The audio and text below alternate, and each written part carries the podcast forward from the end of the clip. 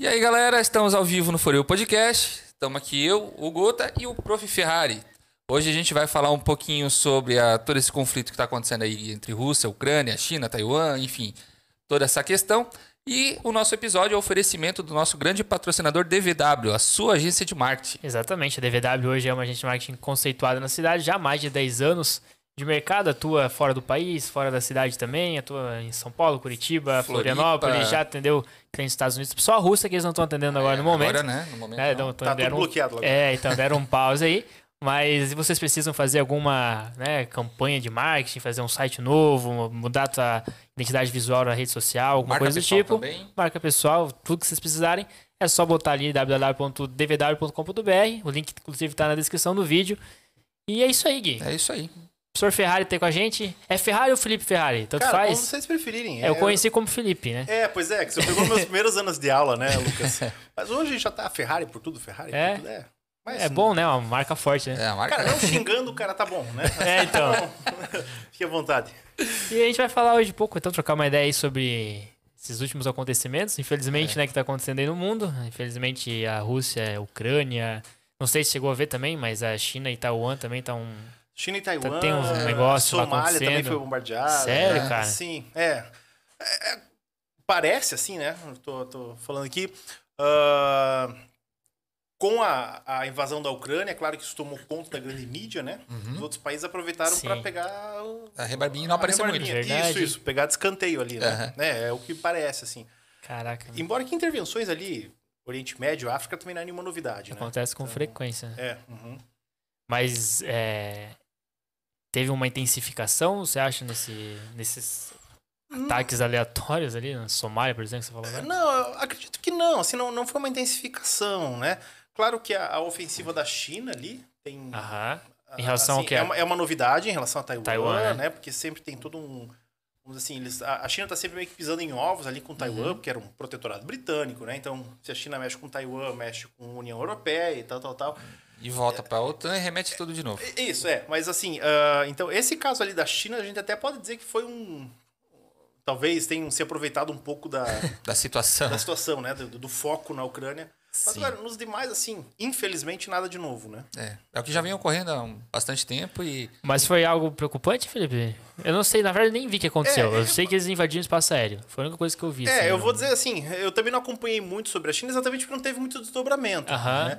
Eu acho que ele é mais uma, assim, demonstração de força, sabe? Uma, um Entendi. xixi no poste, assim, do que qualquer outra coisa. Assim, uma demarcação de territórios. Ó, estamos aqui, a gente pode sobrevoar. É que na real a, a China ela tá apoiando a Rússia, né? De certa forma. Sim. E aí eles tiveram que demonstrar um pouco de, de poder para mostrar, não, a gente tá aqui também, então se vocês votar contra, tá contra a gente. É, né? Taiwan é um enclave ah, britânico, assim, desde o final do século XIX, né? Uhum. Então, sempre foi um, vamos dizer assim, se- é sempre uma, uma pedra no sapato chinês, né? De uma certa forma. Ah, Mas devido ao quê? Produção de, de alguma coisa? Tem questões políticas ali também. Porque era um território chinês, daí quando os britânicos dominaram a China no, no século XIX, eles fundaram lá o protetorado, né? Depois eles deixam a China, mas Taiwan fica sob domínio britânico. Depois vai se tornar independente, claro, vamos dizer assim, formalmente, né? Sim. Mas ali tem uma questão industrial muito forte. Sim. Tanto que se você for lembrar, até algum tempo atrás, como a gente tinha produto made in Taiwan. Sim. Né? Carros da Hot Wheels era tudo. Isso, isso. Hoje, Taiwan e hoje, hoje a China já sobrepôs, né? Mas Taiwan também tem um grande centro financeiro e bancário mundial, né? Boa parte dos bancos britânicos, os, vamos dizer assim, os ativos ah, britânicos no Oriente estão em Taiwan. Assim como o Japão é um grande satélite estadunidense, né? Vamos dizer Aham. assim, Taiwan é um grande satélite britânico também. Né? E da mesma forma que a Grã-Bretanha, vamos dizer assim, diminuiu sua potência ao longo do século XX, Taiwan foi junto, né? Vamos dizer assim, nesse, nessa... mas é, ainda é importante, né? Sim. Mas principalmente por ser um centro bancário, financeiro mundial muito forte. Certo. E, e vamos explicar um pouco pra galera, conversar um pouco como é que desencadeou, da onde surgiu esse, esse conflito, que ainda não se tornou uma guerra, né? Por enquanto ainda eles estão no conflito, tá quase. É, o que, o que diferencia um conflito de uma guerra? O conflito é que, na verdade, ao meu ver, né? O conflito é algo que está sob ameaça, está acontecendo, e uma guerra é algo que envolve, sei lá, várias potências e se torna algo que vira mundial, né? Tem, tem uma frase que eu gosto muito que é assim, ó. A, se- se- assim, eu já vi atribuída ao Maquiavel, já vi atribuída ao Churchill, coisa da internet, assim, né? Mas ela diz o seguinte, que a guerra é a política por outros meios. né? Sim. Entende? Então, assim, claro, hoje, no século XXI, Uh, a gente tem um conflito aberto entre duas nações soberanas e fortes, como é o caso de Ucrânia e Rússia, né? Uhum. Porque guerras nós temos o tempo todo, né? Sim. Da, vamos dizer lá, a invasão do Iraque, a invasão do Afeganistão por parte dos Estados Unidos. Uhum. Só porque como eram países, literalmente falando, países pobres, terceiro mundistas, naquilo que a gente chama de periferia do mundo é, ocidental, né? Então, assim, falou-se, mas ninguém deu importância, né? Sim. Então nós temos aí, primeiro de tudo, um, um, claro caso daquilo que nós chamamos de etnocentrismo, né? Ou eurocentrismo. Ah, já que é uma guerra lá de. Na Europa, agora tá todo mundo lá em cima assim. Não, as guerras já estão aí. Uh, só que ao mesmo tempo, é, a, voltando, se a gente for partir dessa ótica de olhar para o continente europeu, né? O último conflito que nós tivemos foi a Segunda Guerra Mundial. É, Sim. Né? Algo evidente. Tanto que, o, o, acho que foi até o agora o, o primeiro-ministro alemão, se não me engano, que falou que essa é a maior agressão dentro do continente desde Adolf Hitler. Sim. Né? Então, assim, claro que ele usa isso também para comparar o Putin a Hitler. E depois a gente até pode falar sobre isso, é um, é um, problema muito grande fazer isso, não é simples Professor, assim. Professor, mas a, a, Guerra Fria não se tornou algo tão grande assim para. Mas a, a, aí marco? Que tá, aí que tá. Que daí a gente. Eu posso até pegar isso, é um bom gancho, Gui, para uhum. tua pergunta, né?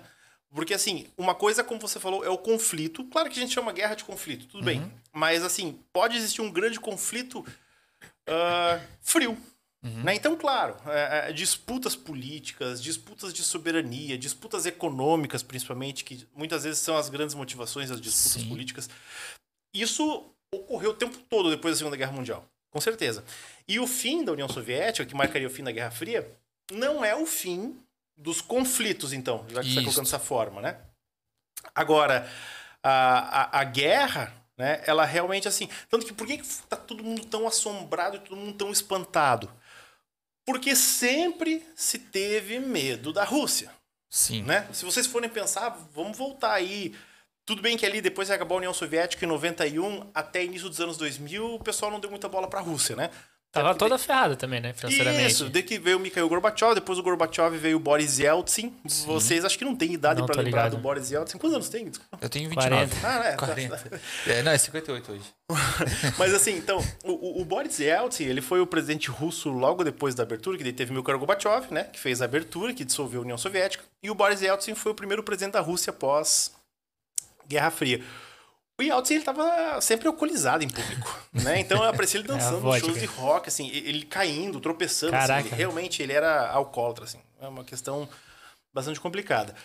Aí depois veio o Putin, né? Uhum. Aí a partir do Putin a 2006, né? Putin, né? Não, é antes até. E antes, na verdade né? ele nunca é. saiu de cena, porque um tempo ele ficou como primeiro-ministro, é. mas... Ele ah, talvez em 2006 ele volta agora efetivamente, é, mas ele esteve...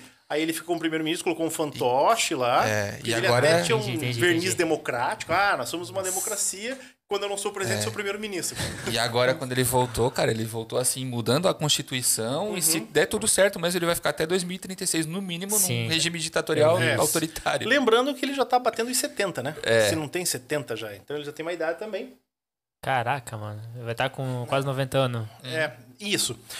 Uh, Agora eu me perdi. Ah, sim, mas então a gente tá falando essa questão relacionada aos. Então, esse medo da Rússia, ele existe. Uhum. Eu lembro assim, desde que eu entrei na graduação, entrei na graduação lá de História em 2000, né? 2001, eu, 2002 eu entrei.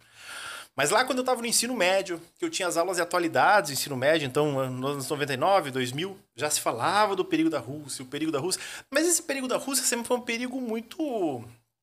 Distante? É, distante pra gente que tá aqui longe, uhum. mas mesmo na Europa, ninguém, acho que ninguém levava a sério uma possível invasão. Uhum. Né? Tanto uma invasão que, da Rússia na é, Ucrânia ou qualquer lugar do não, mundo? Na Europa, né? Pra cima da tá. Europa, vamos uhum. pensar assim. Uhum. Não da União Europeia. Tô falando da Europa enquanto geografia mesmo, das né? fronteiras próximas. Ali. Isso, é. Uhum. Porque uma coisa é a Rússia, por exemplo, intervir, sei lá... Na Alemanha, Tô chutando exemplo, aqui. Né? Não, não, eu digo assim, uma coisa é a Rússia intervir no Azerbaijão, uma coisa é a Rússia intervir em Belarus, que são Sim. os estados satélites ali da, da Rússia, né? E eu digo uma coisa não porque a gente tem que ser menos pior, pior é isso, eu tô dizendo para questão europeia, né? É, não são potências na Europa, né? São países que estão é, aí só para compor o isso, mapa mesmo. Isso. Agora, ali ele deu um passo grande para dentro do continente europeu. Né? E numa coisa que ninguém esperava. Tanto que a gente vê agora as reações de países europeus disso tudo, né? A gente começa a, a compreender a real gravidade e preocupação deles. Né? Por exemplo, essa semana a, a, a Alemanha, o, o Schoff lá, Olaf Schoff, né, que, uhum. que substituiu a Merkel, ele anunciou que agora a Alemanha ela vai destinar 2% do PIB alemão para as Forças Armadas Alemãs. Tá? Com isso, a Alemanha ela vai se tornar o quarto orçamento militar do planeta. Só que Caramba. o que é interessante a gente olhar? A Alemanha, desde o final da Segunda Guerra Mundial, ela carrega um trauma muito grande por causa das guerras mundiais, toda. Então a Alemanha sempre buscou uma visão mais conciliadora e pacifista. Tanto que é inédito na história alemã ela ter enviado armas para um país se defender, oficialmente falando, né? Ela enviou mil bazucas e 500 não sei o que lá para a Ucrânia agora num primeiro momento, né? E um outro país que se pronunciou hoje, também estava lendo hoje ainda para vir para cá, né? A Áustria constitucionalmente, pela Constituição da Áustria, porque a Áustria também se, anexo, se juntou de livre espontânea vontade à Alemanha nazista, né? Tem todo um, um histórico de guerras uhum. também. O próprio Império Austro-Húngaro, né? Bastante expansionista e tal. Mas a Áustria, então, pela sua Constituição democrática, lá após 1945, a Áustria, ela se obrigava a sempre ser neutra em conflitos. Igual a Suíça ali. Igual a Suíça, exatamente. A Áustria era uma nova Suíça. Eles já estão revendo. A Áustria ela vai se posicionar oficialmente contra a Rússia. Uhum. Né? Então, a, a, aí a gente vê como isso. Ah, vai. Vai piorar, não vai? Ah, enfim, né? A gente até pode também falar disso daqui a pouco. Mas a questão é, virou uma chave ali. E, de todo mundo, né? Mas, sim. Esse que é o problema. Mas a Alemanha, de primeiro momento, você estava falando que ela mandou armas, mas de primeiro momento a Alemanha ela hesitou bastante, né? Por conta dela estar tá refém do gás, né? é. e tudo mais. Eu não sei, Gui, assim, ó, eu, quando eu digo eu não sei, é porque a gente ainda não sabe, em termos de longo alcance, né? Uhum.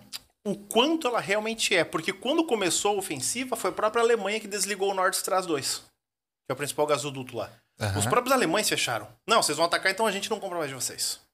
Então, né? mas Aí é, entra num. Não sei se chegou a ver a fala do Trump, sei lá. É, é, que está circulando agora, né? Mas que a galera tá pedindo proteção da Rússia. E o Trump falou justamente isso na reunião lá da. Não sei se foi da OTAN. Falou. O Trump agora? Não, quando ele ah, era tá. presidente ainda, tá, né? Tá, uhum. Ele falou: vocês estão pedindo que a gente proteja vocês da Rússia, mas vocês estão alimentando a Rússia. Então não faz sentido o que vocês estão falando. E aí, na época, enfim, todo mundo meio que debochou da cara dele, pelo que eu li, não, não, não, lembro da época, né? Não vi. E, e faz muito sentido isso, na real, né? Faz. De certa forma, eles são meio que culpados por ter financiado isso ou não, na tua, na tua visão. A questão é assim, ó. Quando a gente fala de, de, de de conflitos, de guerras, né? O que quer que seja, uh, a gente não tem como pensar em culpados, entende? Uhum. Porque assim. Porque Ninguém espera isso também. Não, não, né? não. É. E assim.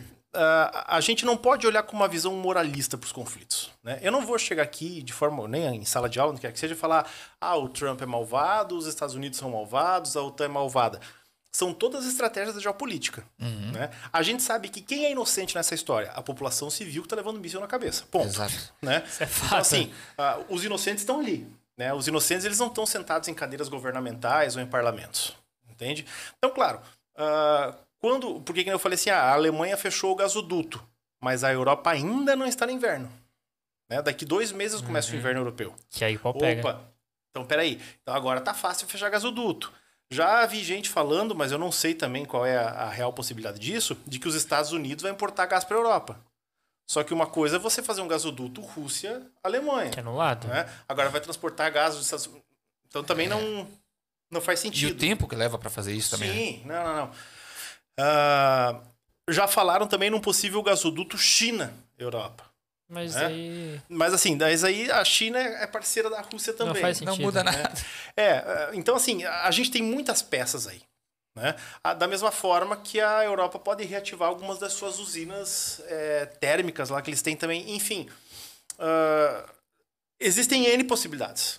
Né? Agora, ao mesmo tempo, uh, com certeza a Europa não ficaria refém, vamos dizer assim, da Rússia só pelo gás. Né? O gás ele é fundamental? É mas ele não é, vamos dizer assim, obrigatório. Tem alternativas, né? Tem alternativas, ah, nem que seja queima de petróleo. Sim. Entende?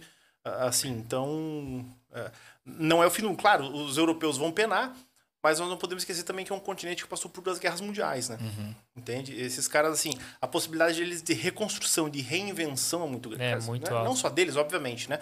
Mas, assim, historicamente já se comprovou isso, até porque dinheiro lá não falta. Mas essa, essa invasão, é, Rússia, Ucrânia, é, eu acho que é muito estratégico da parte do Putin em questão da Ucrânia ser muito serventia da União Euro- Europeia inteirinha, né? Ali tudo passa pela Ucrânia quase. Aí nós temos que dar uma olhada, Gui, nos últimos 20 anos, vamos dizer assim, na Ucrânia, tá? Ah, desde 2000... A minha colinha. Aham. Desde 2004, mais ou menos, ali 2003, 2004, a população ucraniana ela já demonstra que quer se juntar à União Europeia, Sim. tá? Então nós temos que entender isso também. Há uma vontade popular ucraniana, Sim. né? Não é o governo da Ucrânia que quer. Até Mas não é a Ucrânia por inteira, né? Tem partes da Ucrânia que vai contra o governo, inclusive. Né? Sim, sim. Mas, ah, mas assim, majoritariamente falando. A maioria é. É. Tanto que daí tem, tem partes da Ucrânia, principalmente ali ao leste ucraniano, que são pró-Rússia. Exatamente. Né? Sim. Que são lá. Tem as os neonazistas também. É, agora tem que ler os nomes aqui, ó. Donetsk e Luhansk, né? Que são as duas províncias. Inclusive que daí o, o Putin reconheceu a autonomia deles já antes de invadir. Que daí quando ele reconheceu a autonomia, todo mundo já sabia que é o espeto ali, né? Foi Ah. nessas regiões, inclusive, que ele colocou as tropas antes. Isso. Por- exatamente. Ele reconhece a autonomia. Então, ele, ah, então já que elas são autônomas e elas querem tropas, não pode por tropas. né? Exato. É, faz parte do, do xadrez ali, né? Agora. ah, que ele tá falando. Ah, sim, da questão da União Europeia, né? Então, assim, já é uma discussão que vem de tempo. Tanto que tem em 2004. 2000. Tem um documentário na Netflix que fala sobre esse movimento aqui, ó, de 2013. É o, na- o inverno. o inverno, inverno de fogo, É, inverno. isso, aí. é, o coisa assim. Winter Fire. né? É, se jogar Ucrânia lá na, na Netflix, é a primeira coisa É que vai aparecer já. que aparece. É, porque o pessoal. É um documentário já de uns 5, 6 anos atrás, mas que Aham. agora, claro, retomou. Até assisti umas partes dele ontem à noite até. Então, assim, em 2013, o Yanukovych, né? Esses nomes a gente tem que ler, né? Sem chance pra gente. É, que é o presidente ah, ucraniano, eu sempre vou dizer Polônia, assim, que mas que é o presidente ucraniano. Uhum. Inclusive, ele já tinha sido eleito uma vez, mas aí foi constatada fraude porque o Ya- o Yakunovich ele era pró-Rússia. Né? Todo mundo sabia que ele era pró-Rússia. Mas aí em 2012, 13, ele, ele vence a eleição efetivamente. Né? Daí ele, ele vence falando o quê? Ele vence falando que ele vai conduzir a negociação para a União Europeia. Né? Só que daí quando chega o vamos ver, ele fecha a porta para a União Europeia.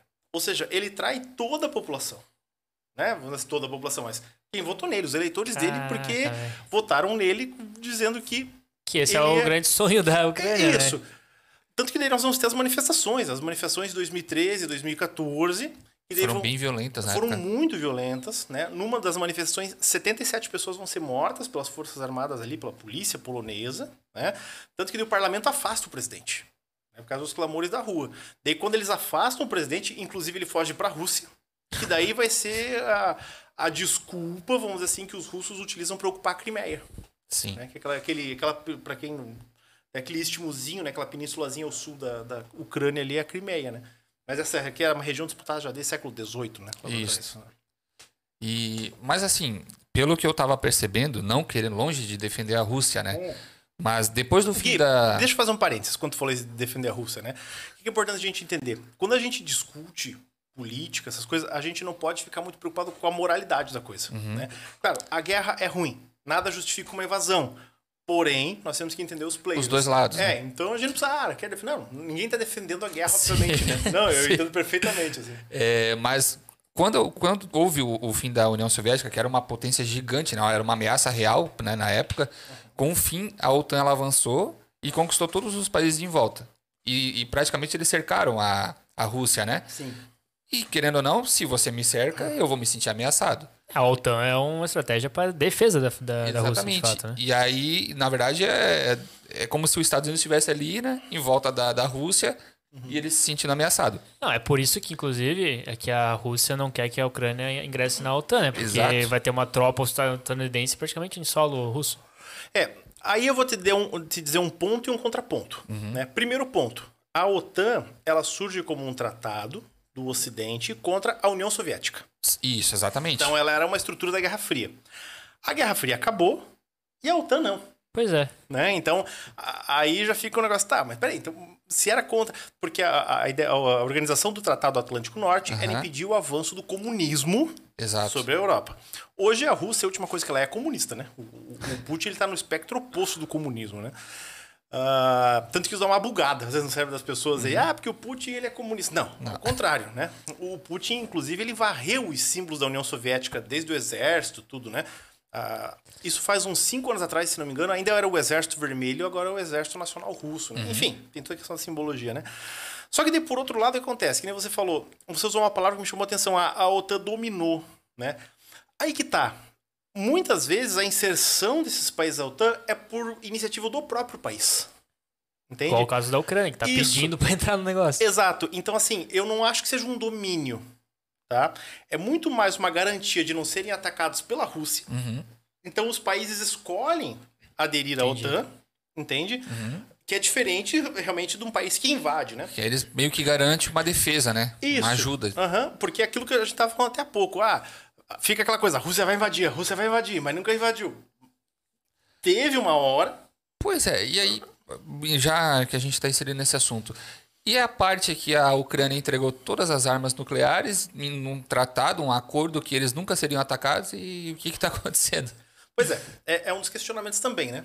Entende? Uh, se bem que esse é um tratado já antigo, né? Antigo. Da década de 1990. Uh, ah, porque assim, ó, a mesma coisa também a gente tem que ver o seguinte: um arsenal nuclear ele não é barato de manter. Uhum. Né? Manutenção. Manutenção. Senão né? dá Porque igual pode... Chernobyl lá, né? Isso, isso. É. Então, uh, isso tudo ali. E, e, também tem outra coisa. As ogivas, daí tem toda uma discussão por quê? Porque essas ogivas são do tempo da União Soviética. Uhum. Né? Então, no final, de quem elas seriam? Do país que elas estavam hospedadas ou do país que produziu? Entende? Então, claro, ah, é um tratado. O pessoal tá falando, ah, mas é o um tratado que que a Rússia não cumpriu. Uh, mas foi a Rússia que produziu essas armas, entende? Claro, novamente, assim, o ideal seria o quê? O ideal seria que todo mundo desarmasse. Não é o tempo de vocês, mas tinha um filme do Super-Homem que ele jogava todas as bombas atômicas da Terra no Sol. no filme do Super-Homem da década de 80, assim, é do, do Christopher Reeves ainda. O ideal seria isso, né? Que a gente jogasse tudo no Sol, isso aí. Uh, mas é. Mas assim, é, foi é, Não claro... tem um, um, certo e um errado, então, em relação a isso, porque é, não, não, não foi definido de, de quem eram as bombas, no caso, então, é, as ogivas. Não, eu teria que dar uma olhada agora de volta no que foi esse tratado. Mas eu, eu, sei que teve uma coisa que a Rússia furou, né? Que a Rússia também deveria diminuir drasticamente, embora que a Rússia diminuiu drasticamente nos anos... Ah, final do 90 para 2000, ali é, através 2002, da... 2003. Isso, através da o arsenal? com os Estados Unidos. É, o arsenal atômico. Né? Mas foi a forma diminuída porque é, eles quiseram ou porque não acordos tinha dinheiro de fato? Não, acordos né? bilaterais com os Estados Unidos. Os Estados Unidos também. Só que também eles diminuíram por conta da perca de potência que é, eles tiveram com o fim da, da União Soviética, né? Eu já vi estrategista militar falando que foi diminuído em que sentido? Ah, vamos descartar essas bombas aqui da, do tempo da Guerra Fria, que eram bombas já, como é que se diz, defasadas, uhum. que eram muito mais caras, mas atualizar Fazem outras, né? Até porque, ah, uma coisa, você tem bomba nuclear, bomba de hidrogênio, bomba disso, bomba daquilo, né? Então, né? Tem, tem N... Porque é difícil a gente imaginar que um país como a Rússia, e mesmo os Estados Unidos também, obviamente, vai abrir mão de graça, assim, né? Não, Entende? do, do, seu, do seu arsenal, né? Entende? Eu tava vendo... O que, que eu tava vendo? Esqueci. Por um só momento... vê jornal, cara. É, não, eu, eu assisto. Eu deixo todo dia de madrugada, eu vejo ao vivo no YouTube lá dos jornais, né? Mas eu tava vendo, putz, cara. Tá, enfim, não vou lembrar. Mas o que, que tu acha do, desse momento que os Estados Unidos tá meio que abrindo mão de, de auxiliar qualquer coisa, assim? Eu acho que é muito interessante a gente. Eu até ia entrar, né? A gente dar uma olhada no papel dos Estados Unidos isso tudo também. Tá? Assim, ó, pouca gente fala. Porque o Trump ele foi um, desastre completo, né? Em todos os sentidos, assim. Mas, como a gente diz, a gente não pode jogar fora a criança com a água do parto, né? Então a gente tem que dar uma olhada. A política externa do Trump, ela é foi uma política boa, externa muito interessante, tá? Claro, assim, em termos de Estados Unidos, ele também foi bastante complicado, porque ele restringiu a imigração, sim, sim. tinha todo um discurso de ódio contra latinos, contra islâmicos, né? Enfim. Mas assim, ó, mas o Trump, talvez nos últimos 30, 40 anos, ele é o presidente que menos atacou fora. É verdade. Você está entendendo? Mesmo sendo mais agressivo, é, teoricamente. Assim, a gente até pode dizer, estou falando de uma forma bem informal, né? Que ele está mais preocupado causando problema dentro dos Estados Unidos do que fora dos Estados Unidos, né? Vamos dizer assim. Mas então, uh, isso claro, eu, a gente não tem os dados para ver ali na ponta do lápis se foi assim, mas a gente pode dizer que a máquina de guerra dos Estados Unidos, desculpem, Rapaz. Deu uma, uma boa encolhida nesses quatro anos de Trump. Né? Então agora, peraí. Opa, se vocês forem parar para ver, desde que acabou a Segunda Guerra Mundial, os Estados Unidos nunca saiu de conflito. Ele foi entrando de conflito em conflito. É, Coreia, Vietnã, Oriente Médio, intervenções na América Latina. Entende? Os Estados Unidos, ele sempre. Então, assim, ó, agora, e mesmo a própria questão da Guerra Fria, né? Então, a Guerra Fria, você tinha toda uma corrida armamentista, desenvolvimento, investimento, e o mercado estadunidense ele é muito interessante nesse sentido, porque gera muito dinheiro, é o maior uhum. orçamento militar do mundo, né? Uh, e, e, se vocês forem assistir o Homem de Ferro 1 lá, né? Mostra muito bem Sim. a relação dos, dos empresários. Sim. Tem tanto o Homem de Ferro 1 como aquele filme O Senhor das Armas. Não sei muito se Muito bom, muito Putz. bom. Né? Uh, então, claro, isso tudo aquece o mercado. Só que daí você tem quatro anos de um presidente que não é belicista.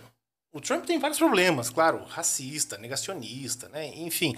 Mas ele não era belicista nesse sentido. Tanto que se a gente for lembrar, o que, que ele fez? Ele é o primeiro presidente americano a entrar na Coreia do, do Norte. Lembra lá que ele foi lá na fronteira, lá, Exato, cumprimentou sim, o gordinho sim. lá, passou e tal. Uh, então, ao mesmo tempo, nós temos uma máquina de guerra estadunidense que deu uma amortecida.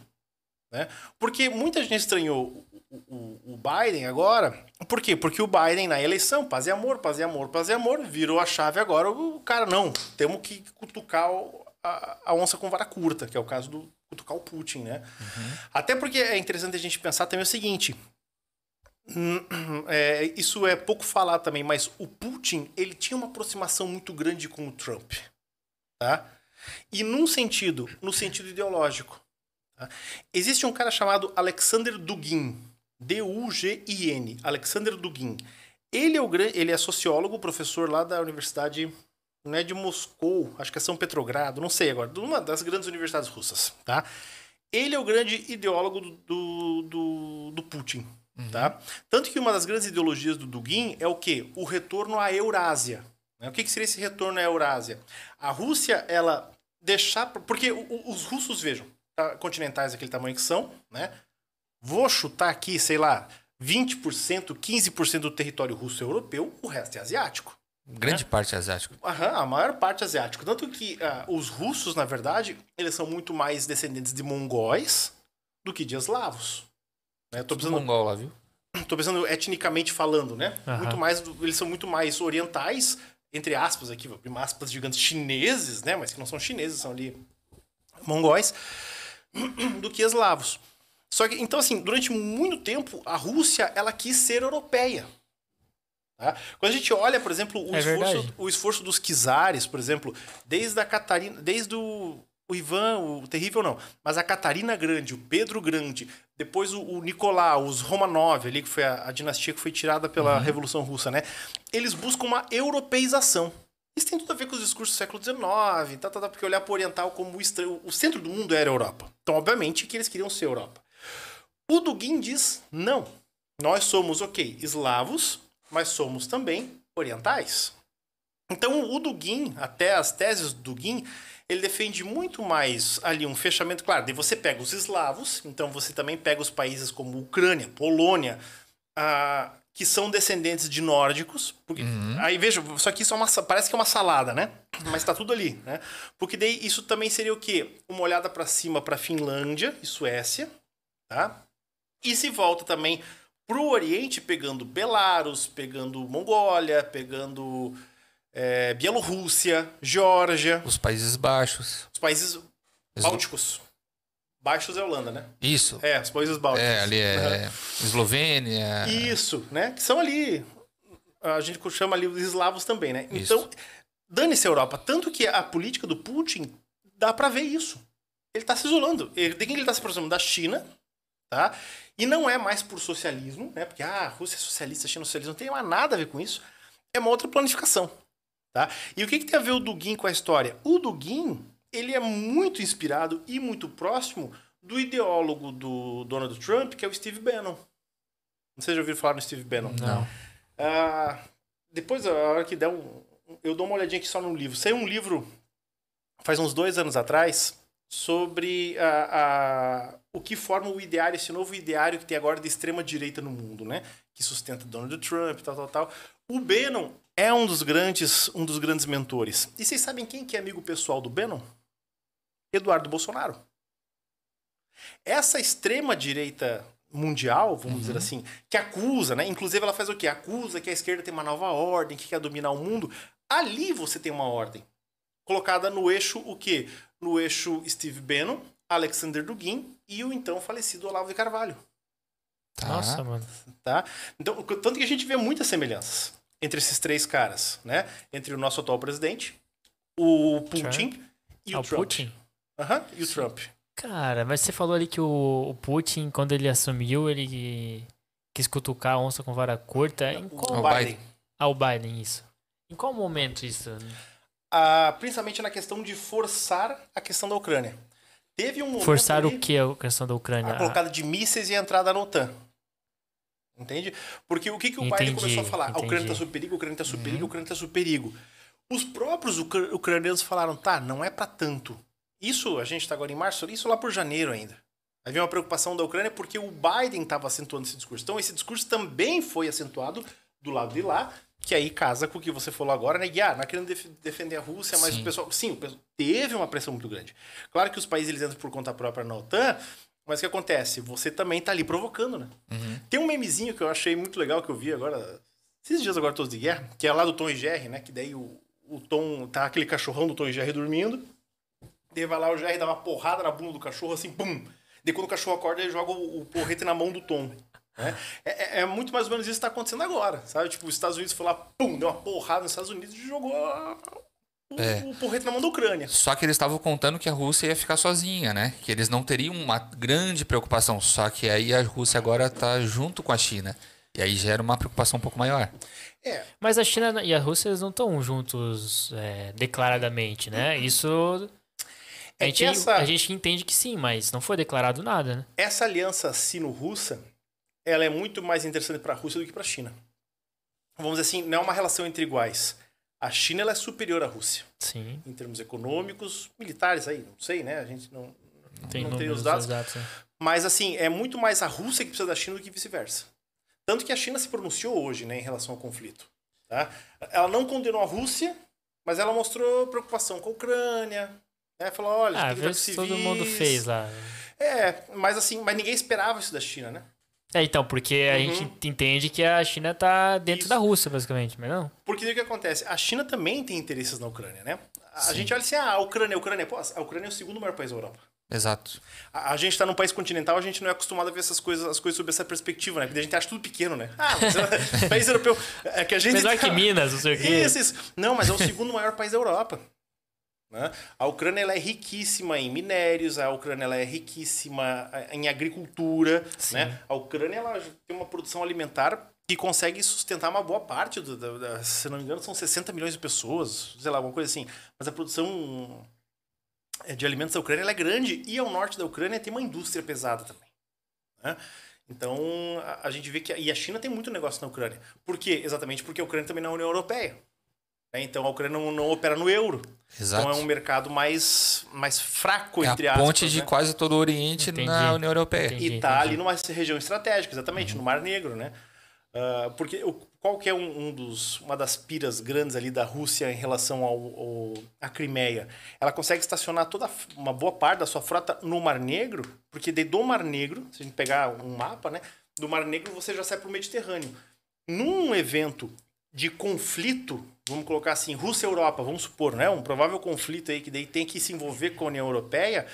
O Mar Negro é a principal saída para a Rússia para conseguir dominar, para ter apoio marítimo. Uhum. Porque por cima, por norte, você tem um mar frio, extremamente ruim de navegar, e obviamente a Marinha Britânica pela frente, né? Que não é, é desprezível.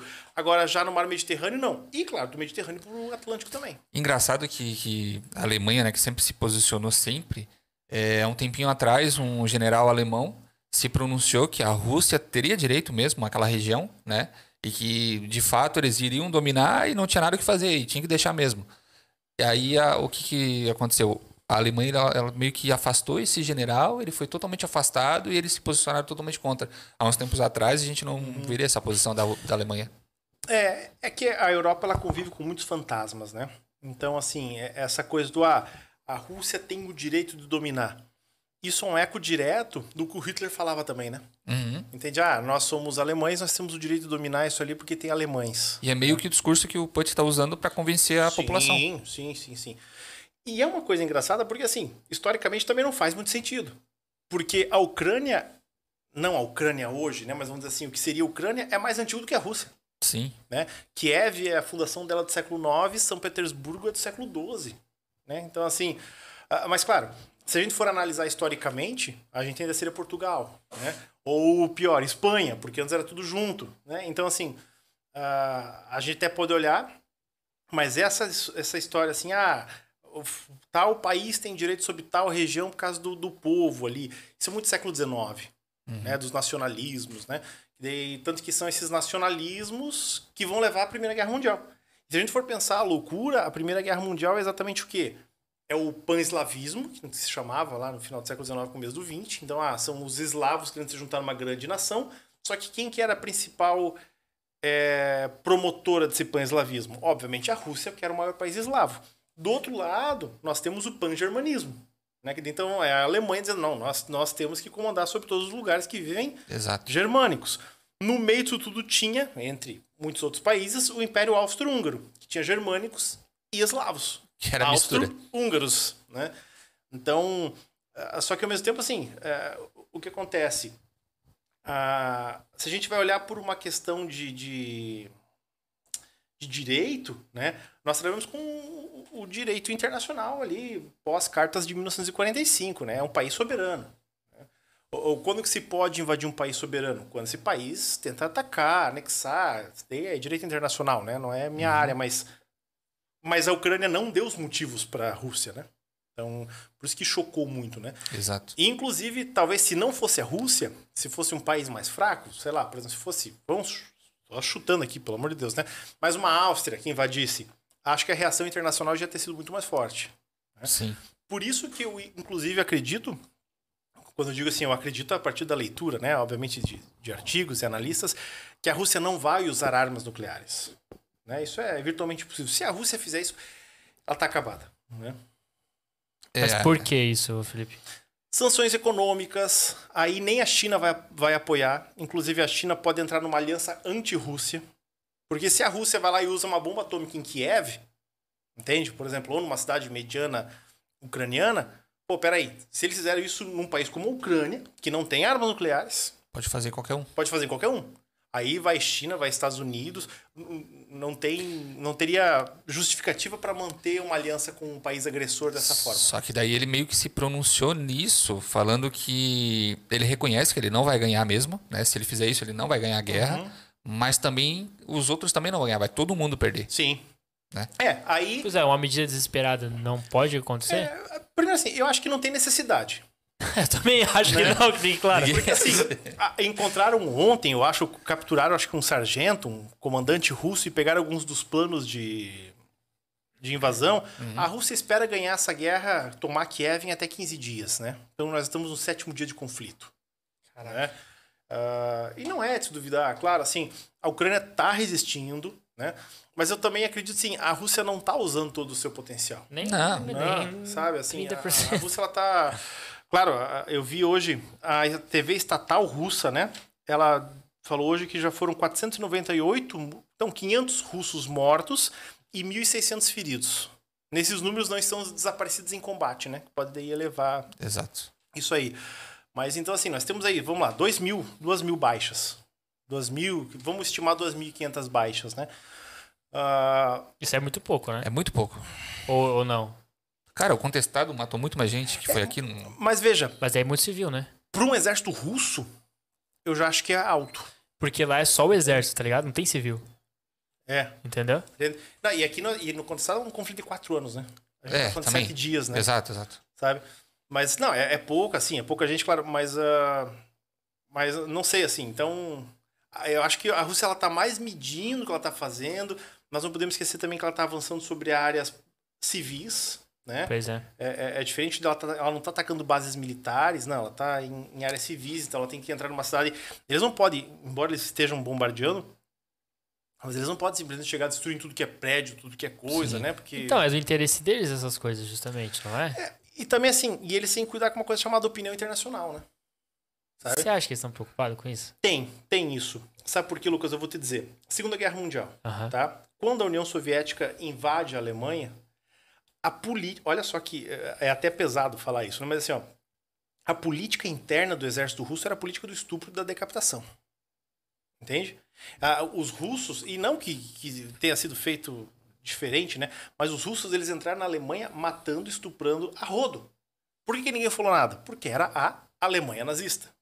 Vamos por assim, né? Tanto que dos relatos dos sobreviventes alemães, dos, ale... dos sobreviventes civis, estou falando, as pessoas que estão lá na cidade, as pessoas que tomam Sim. bomba na cabeça, né? Eles falam que os soldados russos eram terríveis, os franceses também, que os mais. Os, os, os soldados que, que tratavam eles bem, estou falando na Alemanha ali, né? Eram os americanos. E os mais. E isso é fato, porque. Agora eu vou falar uma informação que eu tenho minha, né? Uhum. Eu tinha um amigo que participou daquela. Como é o nome daquele exército francês que não é da França? É A legião. a Legião. E ele mandou fotos pra mim, isso foi em 2004, 2005, com cabeças arrancadas decapitadas em Kiev, por exemplo. Sim. Que horror. Né? Sim. E é prática da França isso. Sim. É, e por que, que os, os- E não é que o americano ele seja bonzinho. Não é isso, né? Mas é que acontece. Ali, quando nós estamos falando de uma guerra na Europa, nós estamos falando de ódio e de rancor de 5, 6, 7 séculos. Né? O, o, o americano, ele tá indo lá, tipo. Tô ouvindo pra uma Dora festa, né? Aventureira. lá. E, e, inclusive, mesmo dentre os soldados americanos, os mais empáticos à população eram os soldados negros americanos. Né? Eles também vêm de uma situação de pobreza, Sim, sim. marginalização nos Estados Unidos, racismo, né? Então é, é muito interessante. Mas agora, então assim, agora a Rússia ela não vai fazer isso hoje na Ucrânia. Nós não, pelo menos não ouvimos até agora, né? ah, nisso, porque também tem outra coisa Sim. né? Ah, os soldados eles estão sendo vigiados ali. Ah, já tem imagens assim de soldados russos, por exemplo, tentando arrombar lojas para roubar. Ah, filmaram um soldado russo querendo arrombar uma loja de eletrônicos. A primeira pergunta, ah, o que que esse soldado quer numa loja de eletrônicos? né? Claro que não tem Cara com a por cara exemplo, 47 dando.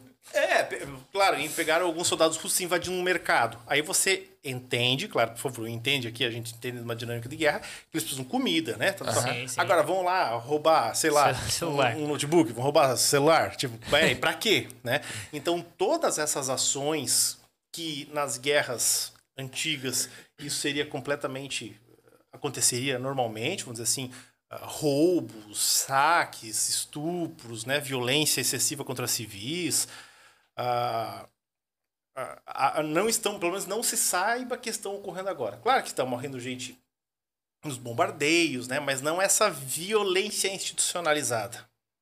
Entende? E o que, que o professor acha que isso vai desencadear mais? O que, que pode acontecer mais aí? Que é preocupante, porque pelo que eu andei percebendo, é, eu não sei se né, a gente remete dois lados.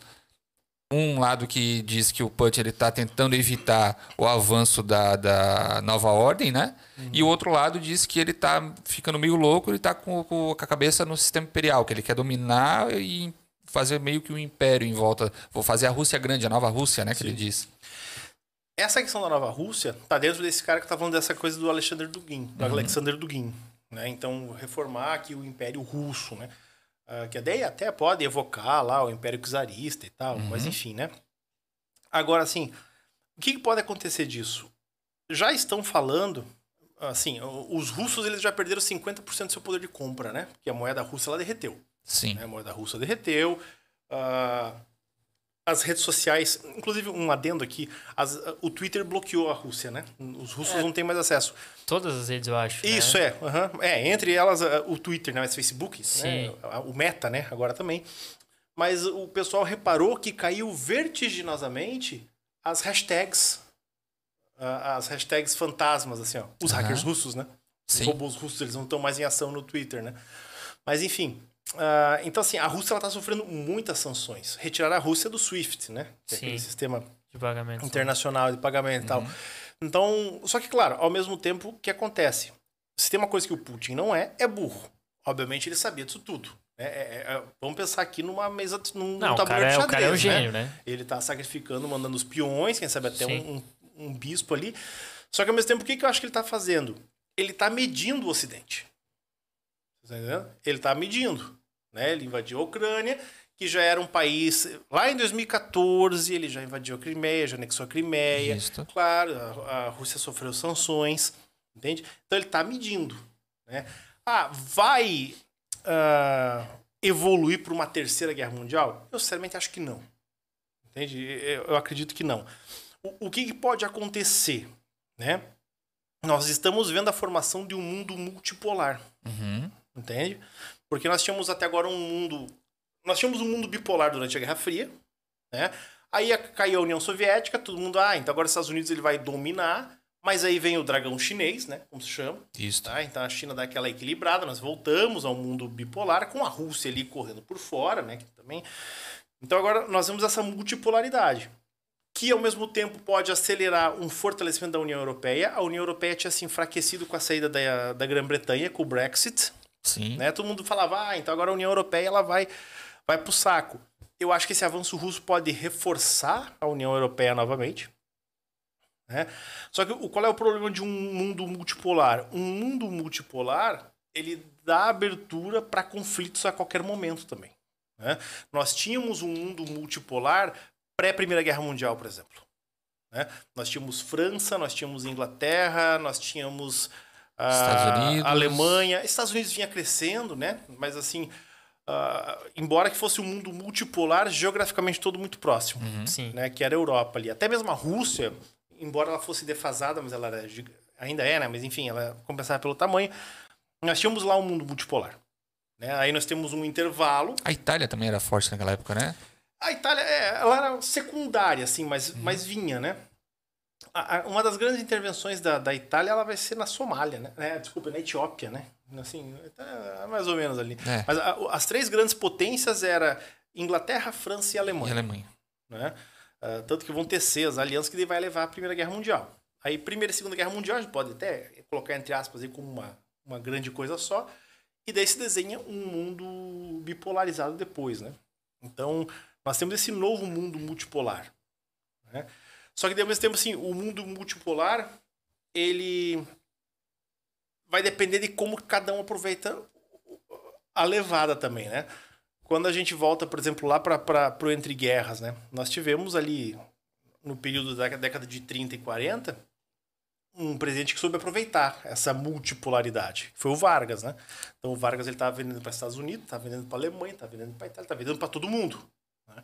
Tanto que ele vai resistir, resistir, resistir, entrar na guerra, porque ah, ao mesmo tempo que ele estava vendendo, estava vendendo ferro para os Estados Unidos, ele estava comprando tecnologia bélica alemã Exato. né? Então, assim, o mundo multipolar ele tem disso. Você não está preso economicamente. Se países como o nosso, agora, a partir da nossa perspectiva, né?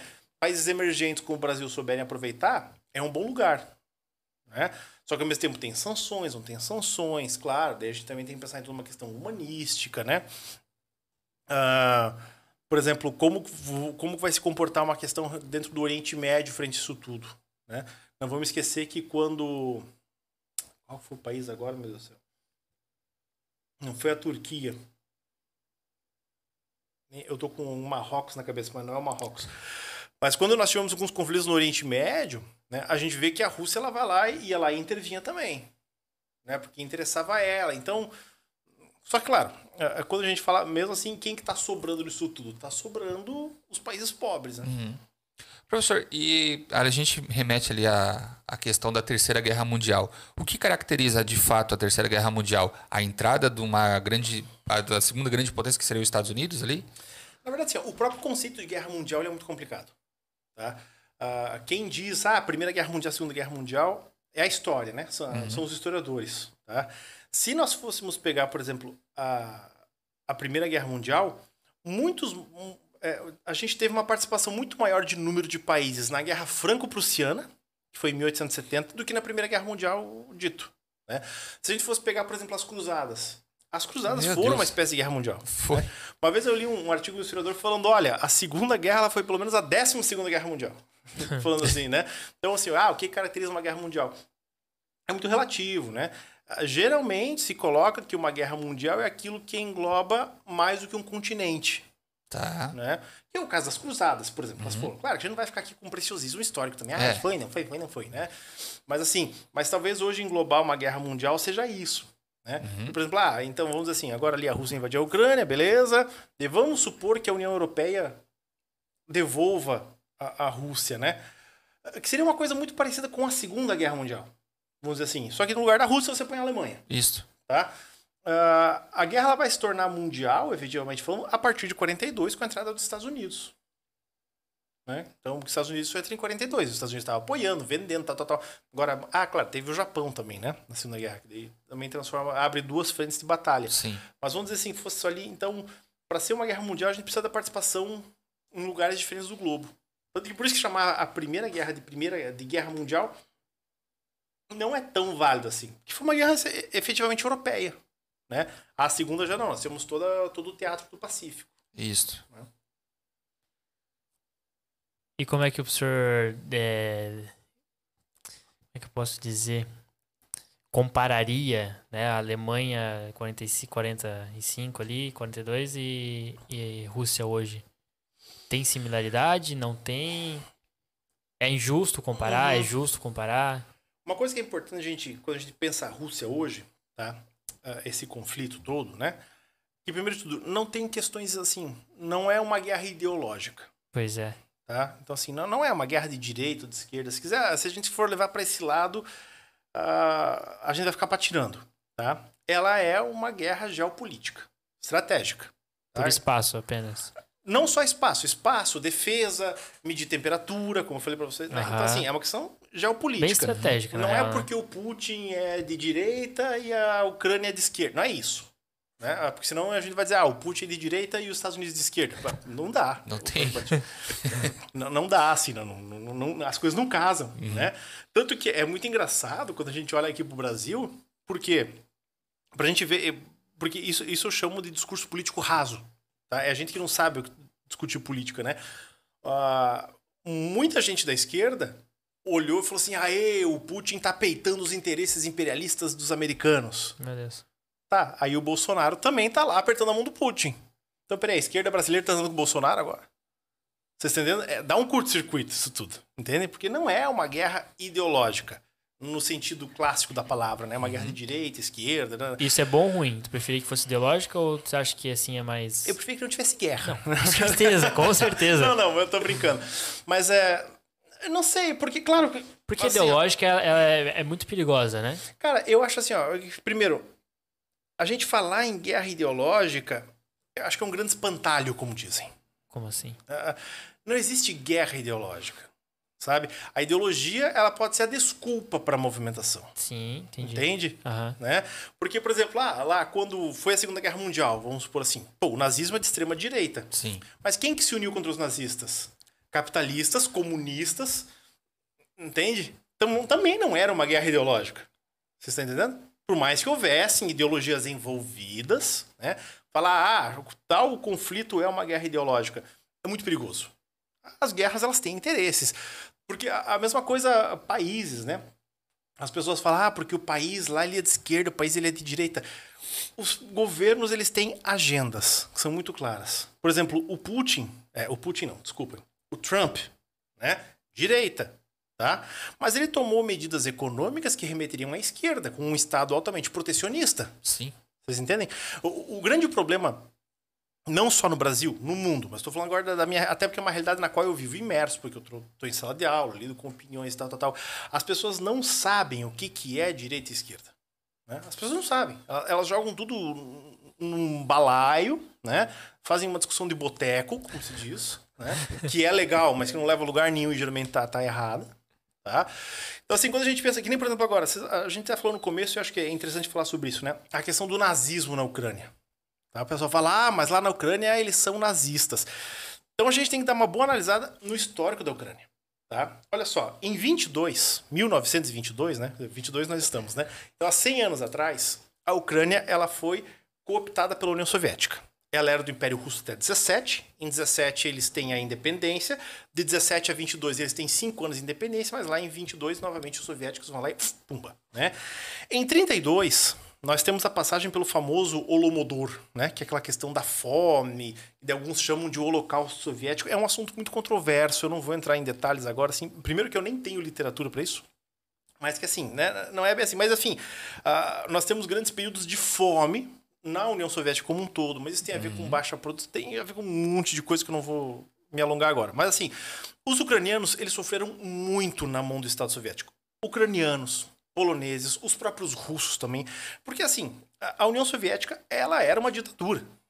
Né? Ela era uma ditadura, uma ditadura de Estado, um terror de Estado, um Estado totalitário e tal, tal. Sim. Tanto que daí em 41, a Alemanha invade a Ucrânia. Na guerra já agora, né? A Alemanha invade a Ucrânia. Num primeiro momento, os ucranianos olhavam para os nazistas como libertadores. Tá? Sim, Isso é claro, muito imagina. interessante a gente pensar. Num primeiro momento, o que acontece? Os ucranianos pegaram em armas contra os russos ao lado dos nazistas. Só que daí, de repente, o que acontece? Estabeleceu-se o, o, domínio alemão, nazista, estabeleceu-se. Ah, agora a gente está livre. Não, eles querem subir uma outra ditadura. Só que assim, pior ainda. Pior, pior por quê? Porque os alemães olhavam para os ucranianos como subraça. Eles não são germânicos, eles são eslavos. Exato. Né? Tanto que tem uma história muito interessante, não sei se vocês já ouviram falar a história do Dinamo de Kiev, que é um time, time, de futebol não, lá. Né? O, o time da Gestapo foi, que era lá, vamos da, da, da, ah, da do exército paramilitar alemão, a Gestapo, uhum. ele realizava jogos de futebol nas cidades conquistadas, bem naquela coisa, ah, para angariar simpatia e tal, tal, tal, e para mostrar a superioridade é. alemã em tudo que é lugar. Só que o Dinamo foi lá e terminou o primeiro tempo vencendo 1 a 0 o time da Gestapo. Ferrou. Né? O time da Alemanha. Intervalo, chamaram todo mundo, os caras do Dinamo e falaram assim: ó, se vocês ganharem, vocês vão ser fuzilados. tá? Humilde. Só que assim, ó, voltaram pro segundo tempo, o Dinamo meteu dois. Tá? E terminou o jogo 2 a 1 um pro Dinamo. Os jogadores eles foram mortos em campo. Nossa. Tá? Fuzilados em campo. Tanto que tem lá a, a, a o, memorial. O, o memorial tem a estátua dos jogadores, né? Os heróis de Kiev. Caraca. Tá? É, é, muito interessante. Claro, isso é uma demonstração, tá? Tanto que, assim, daí nisso acontece. Aí os ucranianos viram, putz, a gente estava ruim, agora tá pior. Porque, pelo menos antes, a gente não era sub-raça, a gente era dominado, país dominado, mas a gente era meio que se entendia tudo no. E não era fuzilado. É, é. futebol. Ah, ah mas assim, ah, ah, não tinha essa, essa coisa. Por, por isso que o nazismo ele é muito complicado, né? Que o pessoal. O nazismo ele não dá para comparar com nada. É. Né? O pessoal compara o nazismo com o socialismo. Né? Não, não dá. Porque o nazismo ele coloca as diferenças entre as pessoas num nível biológico, Exato. no nível da raça. Né? Mas enfim, aí o que acontece? Aí os ucranianos, quando estão vindo os russos, os ucranianos se voltam pro lado dos russos, assim, se juntam aos russos, né? Pra se livrar da... Estima-se que tenham morrido cerca de 5 milhões de ucranianos Nossa. na guerra. Caraca. 5 milhões de ucranianos. Uh, coisa de assim, ó, um quarto dos soldados russos mortos na guerra, né? Os soldados soviéticos, desculpe, mortos na guerra, eram ucranianos. Um quarto. Veja, da Ucrânia. Tá? É muita coisa. Tá? Só que então assim, ó, só que depois volta pro domínio soviético até 90. Tá?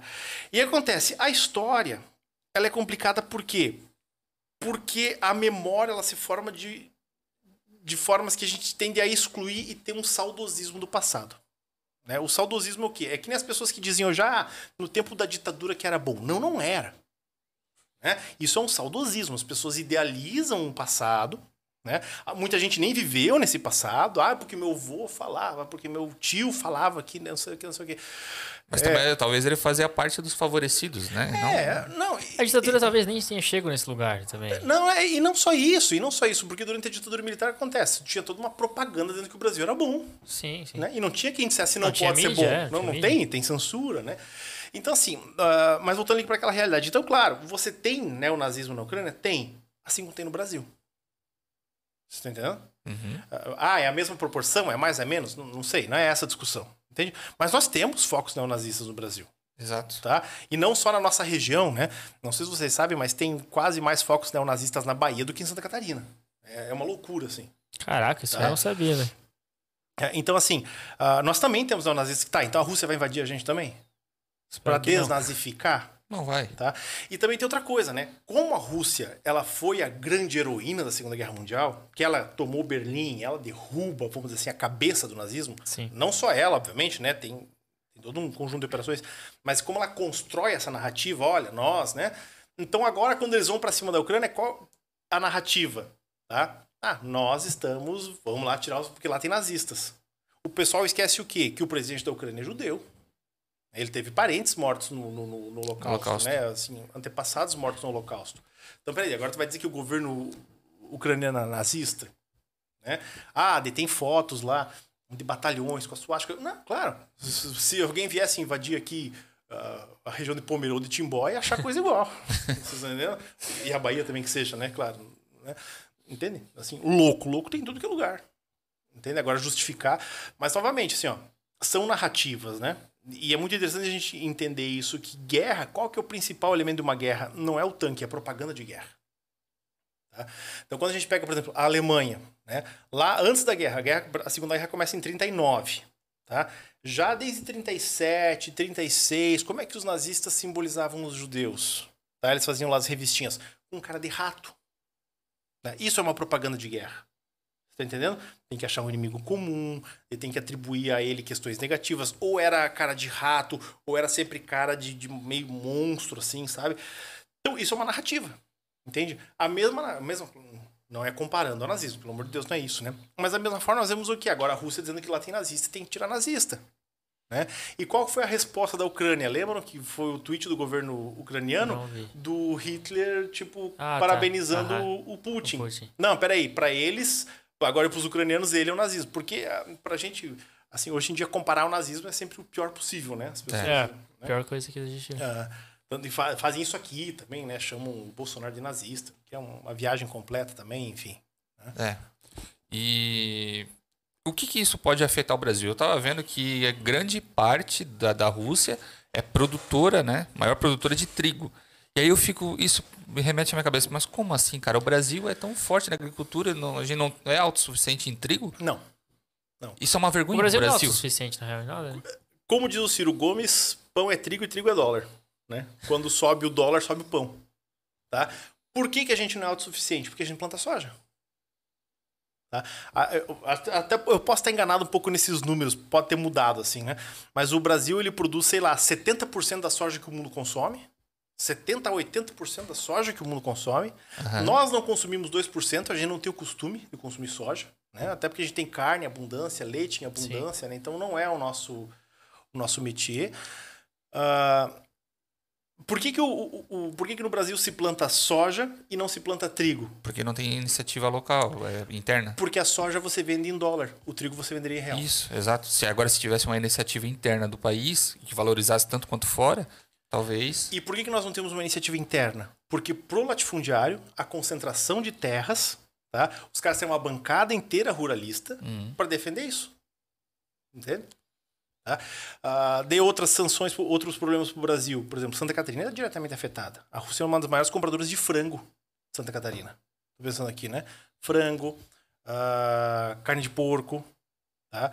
Que nem o pessoal tá falando, ah, mas o Bolsonaro tá meio assim porque a gente quer comprar é, fertilizante da Rússia. Tá, pera, só a Rússia faz fertilizante agora.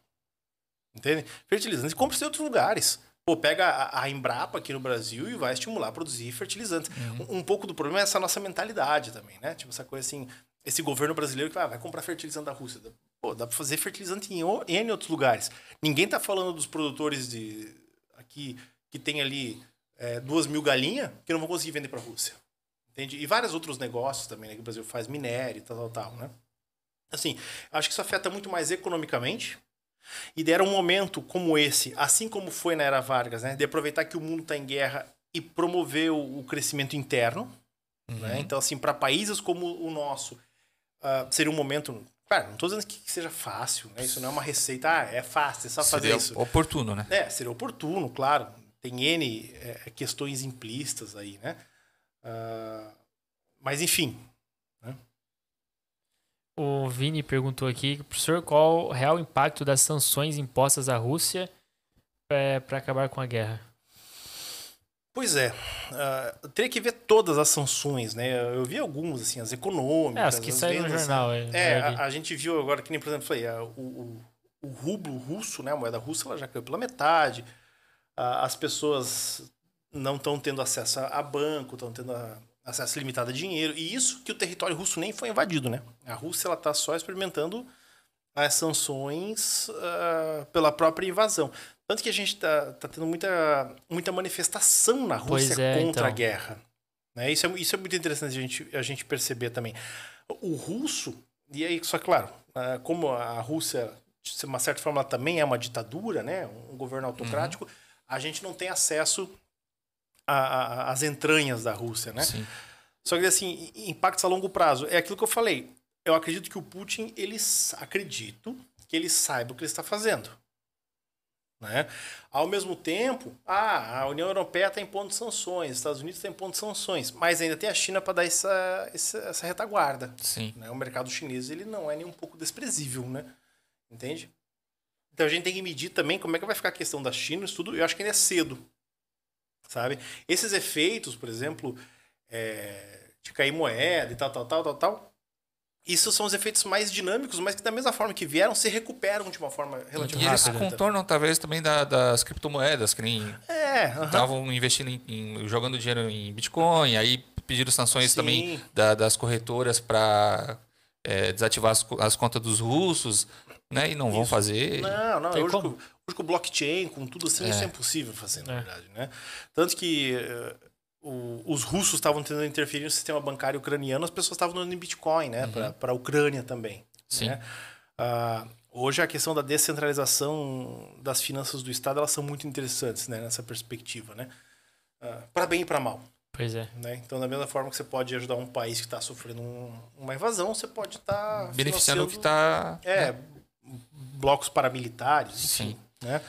E outra coisa que eu tava. Eu não cheguei a ver certinho, mas é, exi- existem reivindicações, exi- exigências ali da, da parte da Rússia, né? Uhum. E eu acho que é o secretário, não sei quem é o cara que responde lá por essa parte, não é o Put, é um, um secundário lá. Sim. Ele falou que todas as exigências. Exi, eita. Exigências. Exigências. Exigências. É o ministro dos Negócios Estrangeiros. Isso. Ele falou que as secundárias estavam tudo ok, só que as principais não, não acataram. O que, que seriam essas principais?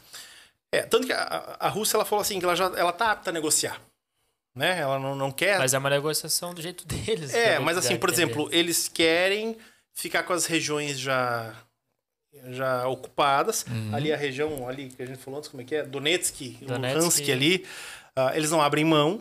Não, ou seja, eles vão querer território, né? Eles já tiveram, já fecharam o, o controle do Mar Azov, ali que é um mar pequeno ali dentro. que daí São todas questões estratégicas ali, né? Que pra gente não fazem sentido, mas obviamente lá fazem muito sentido, né? Seria que nem a nossa bacia do Rio da Prata aqui, vamos dizer assim, né? É. Ah, então a, Rússia ela vai e, e, claro, e tem outro ponto que eu acho que é o fundamental da Rússia, que é o quê? Que a Ucrânia se desarme. Entende? Se Tá. desarme no sentido ah, não, Não não, aceitar é, é, e não aceitar interferência externa, né? Não queira mísseis, uma base americana no Mas- seu território, não queira mísseis externos. Tanto que um dos pedidos do, do Putin, o que, que o Putin conclamou? Os militares russos a derrubarem seu presidente. Né? Porque daí ele vai querer instalar uma, uma república mais ou menos que ele faz lá em Donetsk, né? Que ele faz em. Ah, esqueci. Não é na Bielorrússia. É outro país. Em Belarus. Né? Você pega e põe os militares no poder.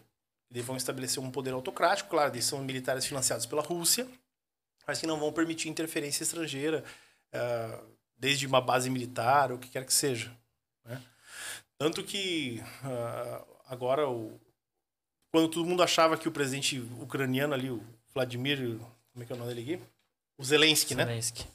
Quando todo mundo achava que o Zelensky ele ia fugir, porque Pois ninguém é, botava então. muita fé, ele tá lá resistindo, né? E ele tá fazendo um papel muito interessante, que é estar tá na frente de batalha, ele tá com os soldados, ele tá em contato direto com os militares, né? Ninguém botava muita fé no Zelensky, que o bicho era comediante e tal, né? É. Todo mundo achou que ia ser meio... Não, não, ele tá... Até surgiu um meme aí que o pessoal tava falando que eles ele- elegeram um humorista e ganharam um político. A gente elegeu um político e um humorista. Isso, é, mais ou menos por aí. É, e é interessante, assim. Claro que daí toda essa narrativa. Também, veja, novamente, narrativa, né? Quando eu falo narrativa, a gente tá falando de propaganda de guerra, né? O Ocidente já copta também, né? Então, o Ocidente, quando digo OTAN, né? E países assim, con- é, contra a Rússia. Ah, o herói, né? O herói, agora o Salvador Zelensky, né? Um cara vê resistência. Não, não é herói, né? Ah, Enfim, é, como eu falei, a gente tem que cuidar com essas heroicizações, né? Pois é, essa parte dele, né?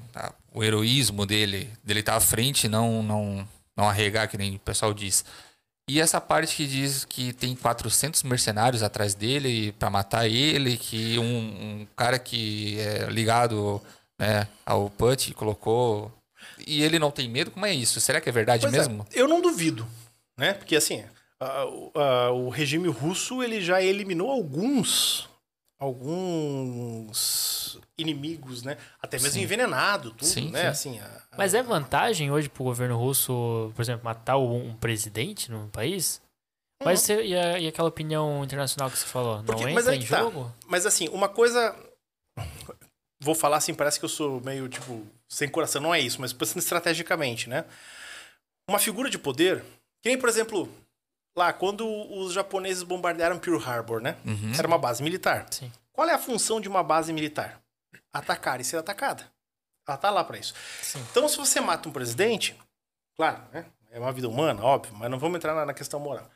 Você tá cortando a cabeça de comando de um país, Sim, né? de Então, certa forma, sim. num, num país em guerra, o presidente ele é um alvo. Ele não é um civil. Não, é, ele tem Uhum. noção disso, Sim. né? Tem- então ele não Mas é um a civil. opinião internacional pensa dessa forma? Claro, ah, todo mundo vai criticar e tal, mas não é não é um ataque civil gratuito. É como você matar um general. Entende? Mas não. É, eu tô pensando moralmente. é, não, não, claro, é matar uma pessoa, obviamente, né? Obviamente. Não, mas eu digo por ser um, um presidente, sabe? Sim. Eu, eu não sei, eu vejo que seria um muito agressivo pra mídia, é, em, muito fácil da mídia tornar isso um, um negócio muito agressivo a ponto de. Mas é que a hora que os russos, claro, sabe? ele não, tá, ele não tá em Kiev, obviamente, ele deve estar em algum lugar escondido, né? Mas ah, a hora que capturarem ele, ele vai preso. Então, preso, morto. A questão é tirar ele, tanto que hoje, o que, que esperavam dele? Que ele fosse, tipo, alegar perigo e se exilar na Alemanha, se exilar e tal. tal. Não, o bicho tá lá, né? Isso tem Estados que ser- Unidos ofereceu, né? Isso, Carona e eu também. quero arma, não quero carona. também. Né? Então, isso realmente é mérito pra ele, né? Ele tá lá com a população dele. E e se tal. ele aceitasse essa, essa ajuda dos Ah, Estados normal, Unidos, será que não pioraria a situação Estados Unidos e Rússia? Hum, acho Ou que não- não, acho era que tanto não. A. Rússia já odeia os Estados É, Unidos, né, tudo certo. E, e daí acontece, porque a saída dele gera um vácuo de poder. Uhum. Pra Rússia é ótimo isso. Isso, porque é o que a Rússia quer. É. Então, ou seja, quer que ele fuja, quer que, é, quer que ele morra, né? Tem assim. Mas agora, o morrer, claro, ah, tropas russas mataram o presidente. eu Esqueço os nomes. Zelensky. O Zelensky, né? Ah, tá, bom. Então a Rússia venceu a guerra. Ponto. Entende? Caraca. O presidente, ele tá lá pra isso, né? Tanto que o presidente, dentro das democracias, ele é o chefe máximo das Forças Armadas, né? E acabando, por exemplo, né? é, digamos que aconteça isso, né? O Putin, enfim, o governo russo consegue matar o Zelensky, acabou a guerra, as sanções elas terminam desse momento. Não necessariamente. Não, não sei se é simples assim, sabe? Porque a Rússia. Há uma não- possibilidade, então, das sanções durarem, cara, seis meses, um ano. Há quanto tempo que Cuba tá sob bloqueio? Mais de 50, 40, 50 anos. Entende? Não tô comparando também uma coisa a outra, mas a sanção é a sanção, né? Só que talvez não duraria tanto, porque as sanções de fato elas vão vir ou dos Estados Unidos ou da China, as que pesam mais, né? A Alemanha é a principal sanção que tá tendo na Rússia. Acho que não tanto, cara, porque a Alemanha é muito dependente, de É- é certa que- Isso que eu forma. ia dizer. A gente tem que ver o seguinte. Devido a períodos, uma né? coisa é você comentou. sancionar agora. É, que lá que você falou né? do inverno lá, né? Agora, a Rússia, uma coisa é você também isolar Cuba, que é uma ilha que tá ali pequenininha, enfim, né? É, então. Agora, outra coisa é você isolar o maior país do mundo. E não em termos militares, em termos de comércio, em termos de minério, em termos de gás, né? Tá, tá- tá petróleo. Mas essa é na- é nessa questão que eu ia entrar. Por exemplo, se os Estados Unidos, é, que é o principal sancionista, é, proibir a Rússia de diversas formas, os Estados Unidos ele está no continente americano, não está lá na, na, na Europa, né? Agora, se a China é, e a Alemanha se juntarem com sanções fortes contra a Rússia e mantiverem isso, talvez seja muito ruim para a Rússia. aí sim. Mas aí isso eu acredito que a China não vai fazer. Porque Então, as sanções também não vão durar tanto, É, né? A gente está... Assim, mas aí, aí que tá. Aí a gente fica no achismo, né? A, a gente tem que ver como é que a coisa vai se desenvolver a médio prazo. né? A médio prazo, O longo que, que seria um médio prazo?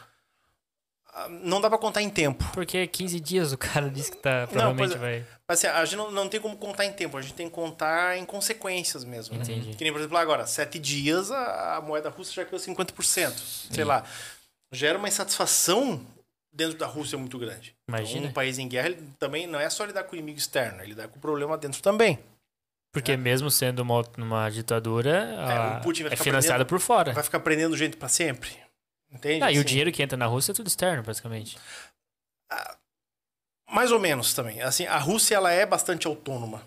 Aham. né? Tanto que tem aquilo que a, a mídia ocidental agora está chamando de os oligarcas russos, né? Daí são os donos de minas, os donos de petróleo, é, de, de- enfim, de poços de petróleo, terras, né?